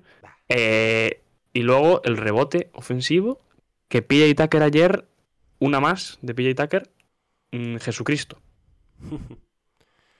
Sí, hombre, son las carencias que, o sea, es, esto es uno más uno, son dos, ¿no? O sea, si mis jugadores interiores son de André Jordan y Millsap, pues ¿qué le vas a hacer? El pobre, ya, claro, el pobre Reed que hablábamos de la hora, a ver, el chico tampoco es nada del otro mundo, pero por lo menos es eso, es una presencia, es algo, ¿no? Pero, pero bueno. y luego ya si a esto le sumas que solo Tyler Hero anotó más puntos que el banquillo rival, pues Es que es, es eso un poco. O sea, los Sixers yo creo que no tienen respuesta a este escenario. Sí. Se esperaban apostar todas sus cartas en bid em, y no lo tienen. Entonces, Ya. mm, para cuando llegue, yo, yo creo, espero equivocarme, que no va a haber serie. Ojo, a ver si vemos a unos Sixers un poquito más combativos en el segundo partido. A ver, hubo A ver si Harden por lo menos. Hubo tramos que no estuvieron tan mal, ¿eh? Hubo el, el- ese tramo del segundo cuarto, Sí. que a- además algo del small ball, ¿no? fue un poquito de banquillo incluso, porque atacaban siempre al, al defendido por Girro. Que era como, se la damos tal al que esté con Girro, pum, y atacaban y ahí metieron como 10 puntos seguidos, una cosa así. Entonces, bueno. La realidad es esa, es que un poco por demérito de Spoelstra y un poco por mérito de, de vaya, de que tenían claras las nociones en Filadelfia, pues se fueron arriba al descanso, pero ¿quién te dice que ahora eso no, no lo van a corregir y para el siguiente partido no van a poder meter ni, ni 60 puntos? ¿Quién sabe? Sí. A otra ver. cosa que os quería comentar, bueno, di Dani, pero luego os comento otra cosa que me pareció también bastante interesante. Sí, o sea, yo creo que mm, la vuelta de Embiid lo que va a hacer es liberar mucho más a Harden, porque ahora mismo es el que tiene demasiadas responsabilidades a nivel ofensivo y que eh, está pues atosigado por la defensa de, Miami, como no puede ser de otra forma. Y una vez que llegue la presencia de Embiid, em, se van a tener que ajustar los hits que aún no han tenido eh, ese tipo de rival, porque en la serie anterior, pues eso, también faltó Capela, eh, Collins, pues ahora mismo ya no, no, por, por cómo llegó, tampoco eh, tuvo importancia en pintura. No, y tampoco Entonces- es ese jugador con presencia interior. Sí. Tampoco. Entonces, si con Embiid por lo menos lo suficientemente mm, molesto como para desviar la atención de Harden y que a nivel exterior pueda aportar mucho más, yo creo que ahí sí que puede cambiar un poco la cosa. Y espero, porque, bueno, eh, a ver si Harden pues da un poco de batalla en estos playoffs. Pero de momento pinta fea la cosa. Y se le vio muy, muy ahogado a Harden por, por la defensa rival. Y muy mal, bueno, todo el equipo de los Sixers en el acierto de tres, que fue otra de, la- de las claves. Pero sí iba a comentar que Duncan Robinson, cero minutos. Lo iba a sacar yo ese tema, ¿eh? En- Lo iba a sacar yo. Y En Miami- Spoelstra no le tiembla el pulso, ¿eh? No, no. Y no lo sacó, no lo sacó ni siquiera para los minutos de la basura. Se, se acordarán bueno. ahora de los, de los 80, 80 kilos en verano. A ver, yo, razones tiene, yo creo. No, porque hombre, el nivel de. Struz, Hombre. el nivel de, sobre todo, Gabe Vincent ayer hace un partidazo. Es un espectáculo. Eh, luego No, tienes a Hero, que ya te hace un poco esa función. No tan similar, pero esa función de anotar. Ah, pero es que además Robinson, lo que queda- este año de Robinson fue desastroso. Y Sí. en primera ronda ni una en una piscina. O sea, Bueno, menos un partido. menos, menos el primero, claro. Sí, a Robinson, eh, como mucho, si lo si consigues que defienda, vale. Aún lo puedes poner, pero es que eso tampoco. Claro. Porque no ha- ni ha defendido durante, Es que es durante esta temporada. Yo miraba las estadísticas ayer, que de hecho mientras miraba el partido me puse a verlas, porque bueno, yo ya me lo veía venir, pero es que va de, ma- de más a menos. Del primer año de la burbuja a este, en todos ha empeorado en todo. Tampoco es que este año tenga números sangrantes, por así decirlo, pero está en línea descendente. Y la realidad es que en el Mm. último verano le acabas de firmar 80 millones por cuatro años. Que ahora... Bueno, A a, ver ver. qué haces con él. Y fuera del tema defensivo, que es algo que obviamente es difícil de, de mejorar a, a corto plazo ahora mismo para estos playoffs, a Duncan Robinson lo pueden utilizar un poco los hits como un tirador de, de catch and shoot. No tanto de, de tiro en movimiento como, bueno, de buscarse el tiro, de moverse sin balón y, acabar cogiendo una buena selección de tiro como solemos verle también a Duncan Robinson, sino más en esquinas o así. Pero yo creo que va a tener pocos minutos en esta serie. ¿eh? Yo, yo creo que en esta serie sí, pero creo que una vez avancen, si es que avanzan los hits, eh, Duncan Robinson va a estar en pista más tiempo del que quizás podemos esperar de principio. Porque además me da la sensación de que estamos elogiando mucho la defensa de los hits, pero aún no hemos visto a los hits en eh, plenas facultades ofensivas. ¿Por qué? Porque también falta Kyle. Lowry ahora mismo. Y Kyle Lowry es pieza angular también del tipo de ataque que quieren proponer los hits Sí. como bloqueador, que además eh, si llega a volver para esta serie, vamos, le hubiese exigido un nivel tanto a Harden como a Tyrese Maxi en esa defensa que yo creo que, vamos, eh, no hubiesen podido igualar. A mí me da la sensación de que además los, los hits lo echan mucho de menos porque el ataque es como un poco anárquico. Sí, sí, sí, sobre todo Butler, yo creo. ¿eh? Falta, sí, quizás es Butler al que le tienes que pedir eso también, ¿no? Que sea el que ponga la pausa y que organice un poco el, el corral, pero no sé, yo creo que lo que necesita Miami es un cerebrito, alguien que, como Lauri, lógicamente, que es el jugador que les falta, que mueva el balón, que sepa buscar las opciones y que sea capaz de leer el juego. Pero bueno, aún así, pues contra estos Sixers, claro, en finales de conferencia te hará falta, pero ahora mismo contra Filadelfia no. Contra esta Filadelfia no te hace falta mucho para, para ganar, vaya. Veremos a ver si vuelve en bit. Para ese tercer partido, a A mí priori, me cuesta creer que no vuelva, ¿eh? Ya sea para el tercero Eh, o para yo creo el- que va a, for- va a forzar. Sí. Eso está hay que claro. arriesgar, sí, sí, sí. Eh, predicciones de esta serie. Yo creo que esta es la más decantada de todas. Y voy a decir 4-1. Para mí es un 4-0.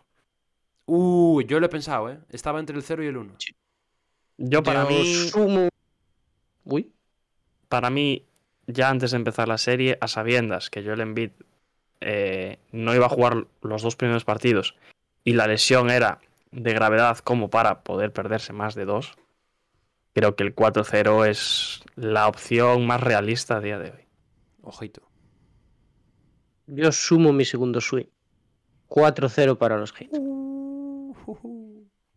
Se lo comen- se- os lo comentaba antes. Yo creo que en- estamos en una segunda ronda que parece que hay más series decantadas que en la primera.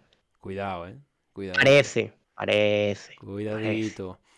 Y nos vamos. Bueno, Vamos sí, a la última. Con una. Con Mm. la más llamativa, ¿no? Sobre todo viendo lo que pasó en primera ronda y demás. Boston Celtics, Milwaukee Bucks. 1-0. Los Bucks roban el factor cancha y le ganan a los Celtics en el TD Garden. Mira, hablábamos de que a, a Miami le daba igual todo, de que daba igual que estuviera Lauri o tal, a los Bucks sí que le da igual todo. Los Celtics llegan eh, con un subidón de moral increíble por haber barrido a los Nets, Favoritos. llegan sin Chris Middleton, me atrevería a además, decir, claro. Los Celtics. Sí, sí, sí, sí, Sí. sí, favoritos, eh, con el mejor jugador de los playoffs hasta el momento, que era Jason Tatum, y, y los Bucks llegan sin Chris Middleton, después de una primera ronda en la que tampoco les vimos mucho porque no se esforzaron demasiado, que eso habla bien de ellos también, desde luego. Eh, y, y- y- y nada más, tiene, tiene una mala noche. Bueno, era por la tarde el partido, era a las 7. Tiene una mala tarde. Igual Eh, era al noche allí. tiro. No, no, no, antes, es antes. Es Claro. por el mediodía, ¿no? Tres de la man- del... A la una o así, creo. Sí, por ahí. sí. Eh, tiene un, un mal día ante todo en el tiro y les da igual. Pero lo Les da igual porque encuentran formas. De hecho, sacaba de Athletic lo que dijo Yanis en las finales del año pasado.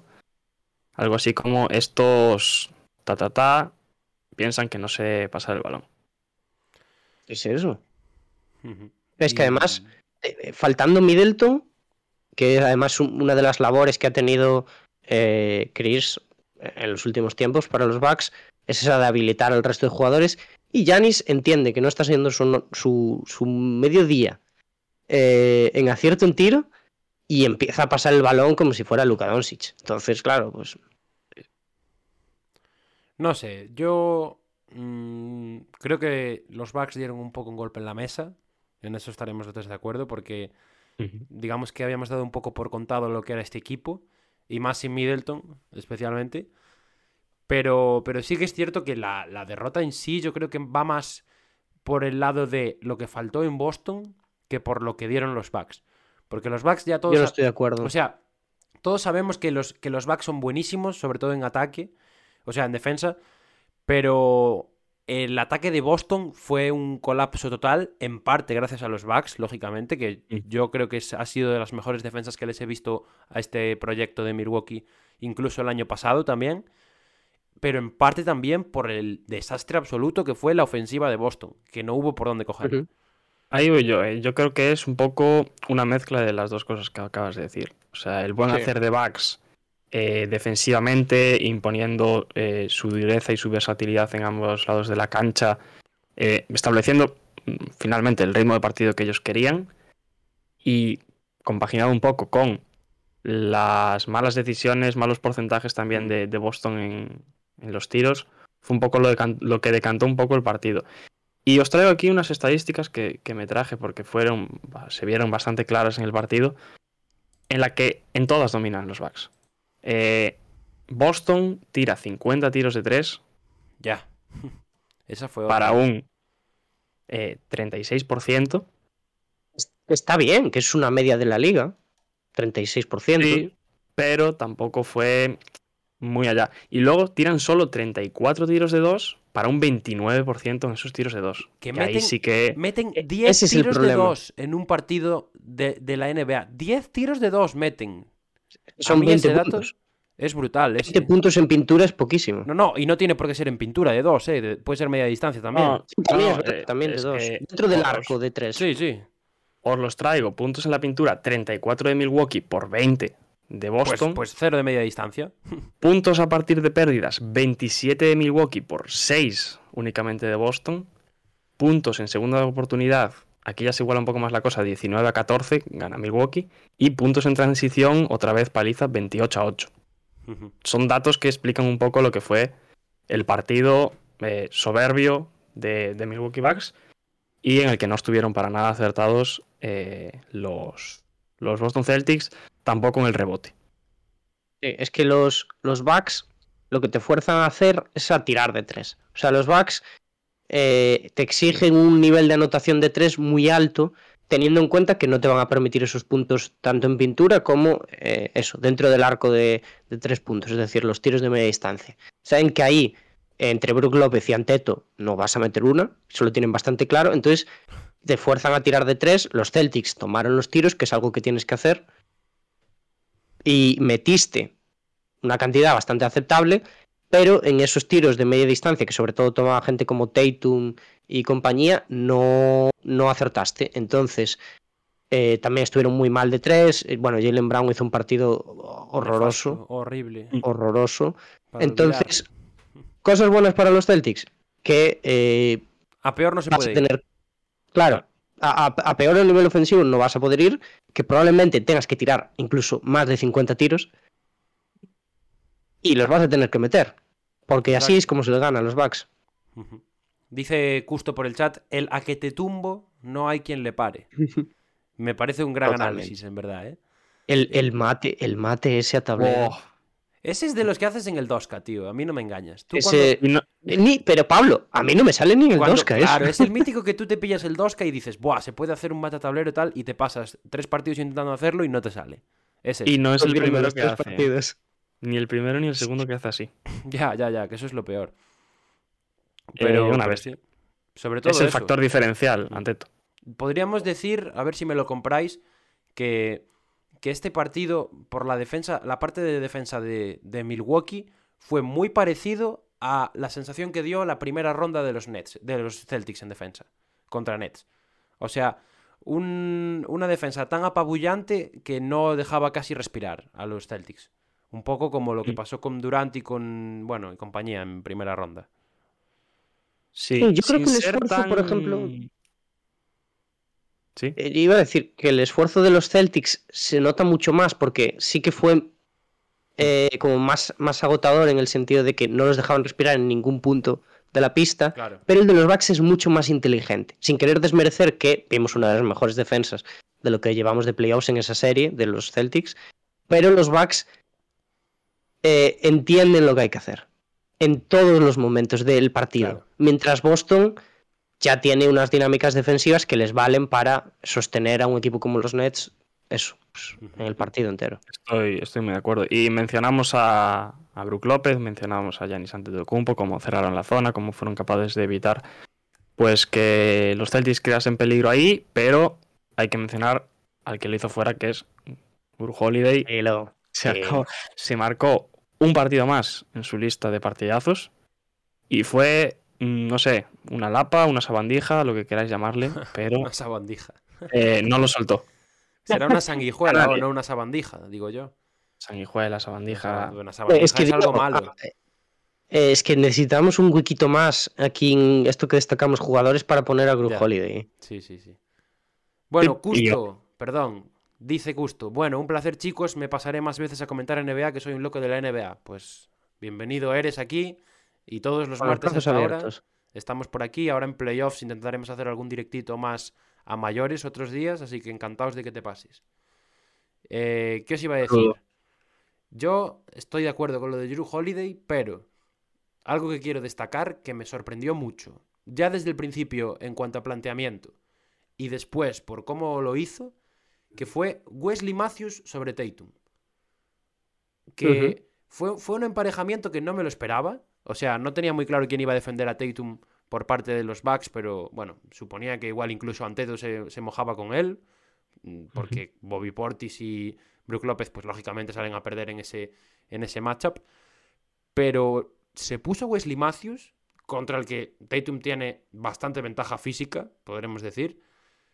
Y le secó bastante, tío. Y en el exterior Un pesado, eh. no le dejó tirar. correoso, eh. Sí, Wesley sí, Matthews. fue, fue un, un defensor eh, to- que no se separó de él en todo el partido, parecido un poco a Holiday, vaya. Incluso diría que más, más lapa que Holiday, porque Holiday es un defensor muy inteligente también de ayudas y demás. Pero es que lo de Matthews no le dejó respirar en ningún momento, vaya.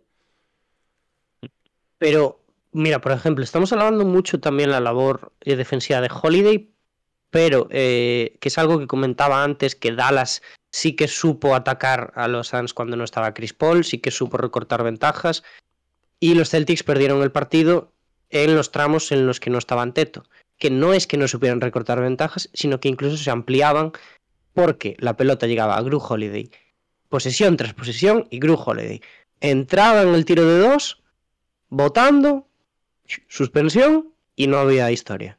Estuvo tremendo aguantando los backs sin Anteto, que también se tomó algún tiempo de descanso un poco largo, porque, bueno, Bueno. porque eh, veían que no había problema.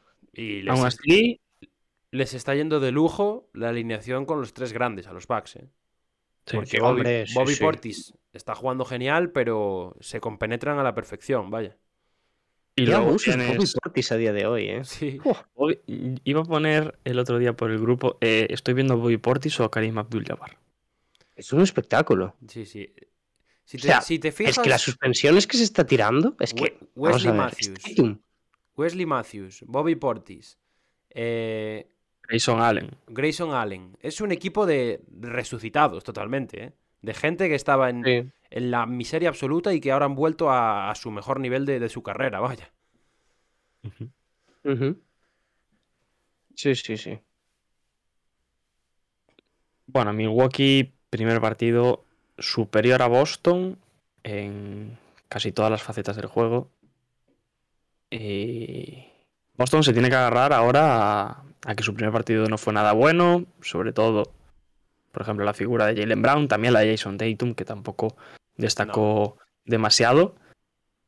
Y en que ahora solo se puede ir a mejor, que tienen que mejorar y que les queda todavía una larga serie por delante que intentarán llevar, eh, bueno, llevársela lo más rápido posible, pero de hacerlo, pues, al- alargarla y, y, ¿por qué no?, pues remontar este 1-0 que ahora mismo está a favor de los Bucks. Eh, ¿Queréis comentar algo más o vamos con predicciones? Una cosa más. Eh, está ahí Al Horford de destacado, que yo creo que fue el mejor jugador del partido. No sé si podemos. Del, del partido de, de Boston, desde Claro. luego. Eh, mm, porque defendió muy bien a Anteto. O sea, Anteto Sí. hizo un partidazo porque entendió que no tenía que anotar tanto para, para ayudar a su equipo, porque le estaba costando un poquito. Porque Al Horford, que había. Yo. eh, o sea, había muchos fans de Boston preocupados por la velocidad de Al Horford a estas alturas, Sí, sí. para defender a una bestia como Yanis. Pero, incluso en transición, Al Horford estuvo muy bien contra Yanis. Y era una de las dudas una cosa- ¿eh? Positiva. ¿Quién iba Sí, a sí. defender a Yanis? Yo lo, lo estuve, de hecho, el prepartido antes de que empezara el partido en la retransmisión del domingo, Josema y yo estuvimos 10 minutos hablando de quién iba a defender a Yanis. Yo, de hecho, le dije que, habiendo visto lo que podía hacer Tatum, incluso Tatum podía ser una opción para defender a Anteto en la serie. Y él, de hecho, antes de empezar el partido me decía que esperaba que fuese Robert Williams. Y a mí me, sorpre- me sorprendió ver a Horford incluso, defendiendo a Anteto, porque Es yo también hay, hay- me esperaba que fuese Robert Williams, la verdad, ¿eh? hay un vídeo por ahí de, de Twitter de. Hombre, es, es muy. Eh, muy concreto. De una jugada en la que está Tatum defendiendo a Yanis y que ponen eh, Yanis enseñándole a Tatum, pues. lo que son los playoffs, ¿no? O algo así. que es un emparejamiento en el que eh, pues Tatum está muy encima de él y bueno, por físico acaba tropezando y, Y, y más canasta, uno. canasta de Giannis. Sí, sí. sí. Pero yo sigo defendiendo que Al Horford es uno de los mejores eh, defensores de Giannis que hay a día de hoy. Lo demostró, ¿eh? Yo tenía mis dudas, pero el otro día lo demostró. Saludamos hecho- a hombre, Rocky Sisa, que nos dice buenas, buenas. Bueno, lle- llegas, llegas tarde, ¿eh? Porque nos falta poquito ya, pero estamos aquí con el Celtics Bucks aún, que nos puede dar para un ratito, ¿eh? O sea que... ¿Qué decir, Dani? decir Perdón. que Canteto eh, no solo Horford, sino los Celtics, en la primera parte lo llevaron a varias pérdidas de balón Sí. eh, y cambio de posesión, robo para, para los Celtics. Cosa que no solo Anteto, sino también todo el equipo de los Bucks corrigieron en la segunda mitad, que fue, bueno, fue cuando generaron la, la mayor distancia los Bucks. Sí, pero a ver, que el partido de Anteto tampoco fue un gran partido de Anteto. Sí que fue un gran partido. Fue un triple doble, pero no me pareció No, no, no. un gran partido. No estoy de acuerdo. Estuvo, estoy estuvo contrario.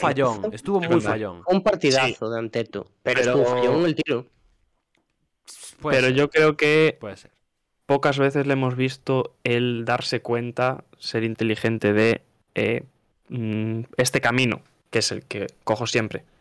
No me está saliendo hoy.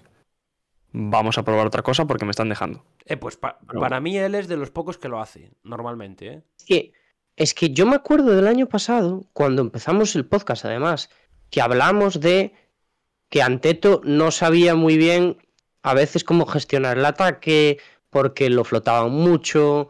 Esto antes de que ganara el anillo y de que se confirmara como eso, como el jugador que es a día de hoy.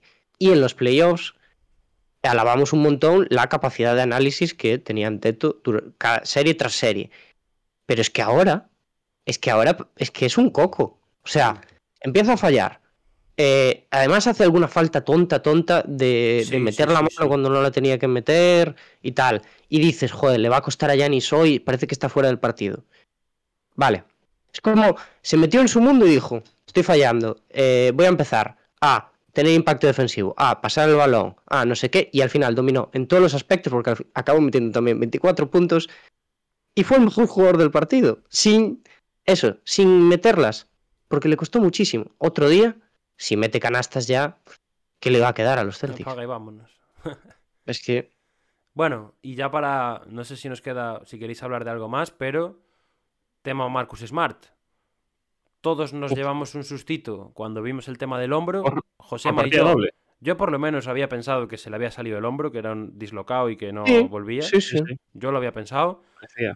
Parece que el hombro lo tiene bien, o eso dijo Udoka ayer en la rueda de prensa. Do- Lo que parece que sí que le está molestando mucho es el golpe que tuvo en el cuádriceps. Y de hecho lo la han... rodilla, creo, ¿no? Es, es en el cuádriceps, es en el mus... es justo encima de la rodilla, el- en el músculo. Y cojeaba, ¿no? Sí, y Sí. de hecho lo han listado como cuestionable para hoy. Eh, no me cabe duda de que va a jugar, va a jugar sí. sin piernas si hace falta. Pero claro, Smart tocado, eh, pues puede perder mucho ahí. A ver cómo está. Es que el otro día, primero con lo del hombro, luego ya con lo de la pierna, que lo arrastró eh, durante bastantes minutos, siguió jugando y le dio igual. Ujú. O sea, Y se notaba que estaba renqueante. Sí, sí, sí. lo que decías tú, Pablo, por el grupo, creo que, que a ver en frío cómo evolucionaba eso, esa, la segunda lesión de la que estamos hablando, la del golpe en, en el muslo. Pero yo no creo que evite que hoy Marcus Smart salga de titular en los Boston Celtics. Nada, yo creo que va a jugar fijo. Fijo, fijo, fijo. Pues ahora viene. Por mi parte, poco más. Sí, Predicciones. interesante eh, ahora. Los que hayáis visto el directo del domingo ya sabéis cuáles son. Para mí, 4-1 para Milwaukee Bucks. No hay más.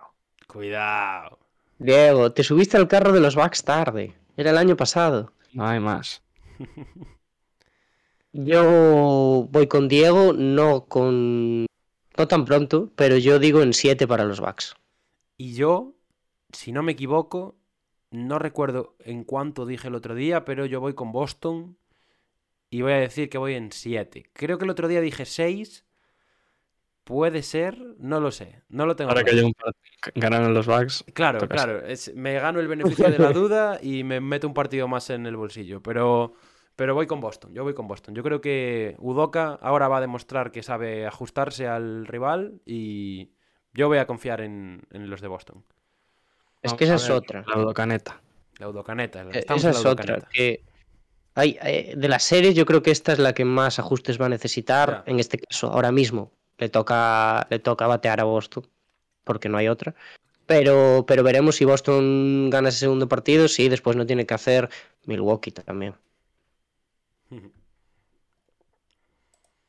Pues hasta aquí llega el directo de hoy. No sé si queréis comentar algo que haya sucedido fuera de playoffs, como la posible nacionalización francesa de Joel Embiid. Nada, aquí Ya- no, aquí hablamos de franceses. Encima. Aquí no se habla de franceses. Y luego mm, no hay mucho más. Banquillos que se van intentando llenar. Primeras entrevistas con entrenadores. Por ejemplo, Lakers, por ejemplo, Charlotte, por ejemplo, Sacramento. Y poco más, ¿no? No sé si hay algo más por ahí. Yo creo que no, la verdad. Entonces se está repitiendo mucho en cada partido de playoffs los jugadores que pueden sacar dinero este verano. ¿eh? Cierto. Que hay bastantes jugando ahora mismo. Diego, Diego, habla a cámara. ¿De qué jugador quieres tú? Yo ya lo, dijo, ya lo he dicho muchas veces. Eh, de Andre Ayton. Bien, Con todo. bien. Metiendo cizaña, me gusta. Hay que pagar. Calentando el veranito. Pero- calentando el Pero, veranito. pero el problema es que Phoenix Suns tiene opción de igualar. Tiene más argumentos Fénix también. ¿eh? Un argumento muy grande que se llama derechos verde. Básicamente. Eh, También. ¿Qué os iba a decir? Iba a decir algo, no me acuerdo el qué. No me acuerdo. Dejarme soñar, Sí, chavales. habla tú. no- a, ver si me, a ver si me acuerdo de lo que iba a decir. Eh, yo me lo estoy pasando muy bien en estos playoffs. O sea, no sé si me lo estoy pasando mejor que en los, que los del año pasado, hasta, hasta ahora. Creo que hay muchos detalles que comentar. Yo me lo estoy pasando también muy bien estos episodios que hacemos semanalmente. Porque eso, estamos debatiendo cosas guays. Y. Y bueno, hombre, invito a todo el mundo a que siga viendo los partidos de la NBA para que después pueda venir aquí y comentarlo con nosotros. Que nos gusta mucho ten- tener a gente por el chat también pues dando su opinión. Hombre, y últimamente, Y- cuidado, ¿eh? Ay, ay, sí, sí, sí. tenemos Tenemos que agradecer a todo el mundo que nos escucha siempre. Y más en estos Bien, playoffs. bien. Eh, Pablo, mm, me vas a permitir hacerte una pregunta. Puedes hacerme una pregunta. acabo de, acabo de entrar en Twitter, lo acabo de ver, Cuéntame. eh, que se ha pasado esta semana por los podcasts de tanto de Shams como de Wog. ¿Qué tal has visto Es la verdad. nueva versión de Víctor Ladipo? No sé, decidme vosotros, que erais los que estabais segurísimos de que iba a jugar y de que iba a ser un jugador importante en Miami y demás. Ey, ey, ey. No sé. La pregunta debería ser a vosotros, no a mí. Calma, calma, Y ahora está jugando porque no está Lauri. Que en cuanto vuelva Lauri, calma. Nana Koku. Pablo, Nana Está Koku. siendo- calma. Nana Koku. Hay que decir que está siendo algo irregular. ¿Cómo que algo irregular? Si no ha jugado en todo el año. Bueno, estos playoffs está teniendo minutos de, nivel. No, ha jugado los Lo dos últimos pasa- partidos. Pablo. No estaba Lauri. Que fue viral, que se hizo viral por el vídeo celebrando el pase, hombre. Vale, vale, vale. Perdón. Si eres viral, entonces ya Morant, ¿qué? Lo Pablo, criticamos tú, también. tú dijiste que no tenía que jugar en Miami Heat. Yo dije que si él eh, fuese, no quiero decir más inteligente porque tonto no es, pero si, si hubiese tomado la decisión buena para su futuro, se habría ido a otro equipo a firmar un buen contrato y a jugar. Pero, A ver con el anillo bajo el brazo, cómo cambian los argumentos. sí, cu- cuando firme un mínimo en verano, por, por haber jugado la friolera de 20 minutos en todo el año. Un anillo lo compensa Eh, todo, eh, Pablo. Sí, Pablo, lo compensa todo. No puede ser tan materialista, por favor. No, no tan materialista, no. Tampoco juega. Claro, es que. Lo importante no es el dinero, son los éxitos colectivos. Esto es un Claro. deporte de equipo. Bien, bien. Me gusta Y con. Miami Heat se lo pasa bien. Es Claro. cultura, Hombre, cultura y vivir en Miami es, vivir Claro. mejor, es mejor que vivir en Claro. Sacramento. Claro, claro, claro. Díselo a Spoelstra. Estamos de acuerdo. Hablaban, estamos de acuerdo. hablaban ayer en la retransmisión del tono de piel de Spoelstra. ¿Qué? En, se- en serio, pero conversación esa. ¿en qué retransmisión lo veis vosotros? Claro, porque yo normalmente lo veo en inglés. Yo es Yo que, lo Movistar. yo es, que sí, soy un Movistar. cultureta, entonces yo lo veo en inglés, pero no pasa Un nada. ¿eh? cultureta. Soy un soy un poser. Tienes fobia a la patria, dilo así, Pablo. Sí, sí, la tengo. Por eso acabo de rechazar a un francés en, en directo. En fin. Bueno, ¿qué? Pues, Pues, nada, yo más. me despido ya. No me acuerdo de lo que iba a decir antes, así que nos quedaremos con la duda hasta la semana que viene o Lo hasta, pondremos en un tweet. o hasta sabe Dios cuándo, exacto. Y nada, y nos vemos eh, durante esta semana con podcast, que ya hay algo por ahí, ya estamos hablando de lo que vamos a hacer. Igual, bueno, no quiero decir nada, no quiero decir nada que luego No. lo gafo.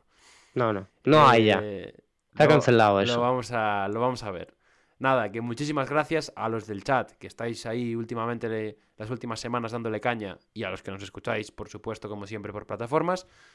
Que nos vemos prontito y a seguir dándole caña a los playoffs, que esta misma noche, dos segundos partidos ya.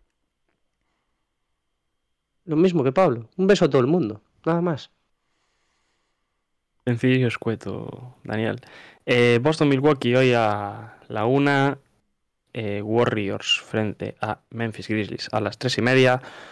Muchísimas gracias una vez más por escucharnos, tanto en directo como por plataformas. Y como decimos siempre, nos vemos en la próxima. As we immediately have a hack-a-shack call. I don't believe it. Five seconds in. No, but that was. A. For the dividends. I'll be on the path. I just gotta get it. Wait has ended after a half century. The Milwaukee Bucks are NBA champions once again. And this is his house. I am just up on the journey. You know that I'm just going to say.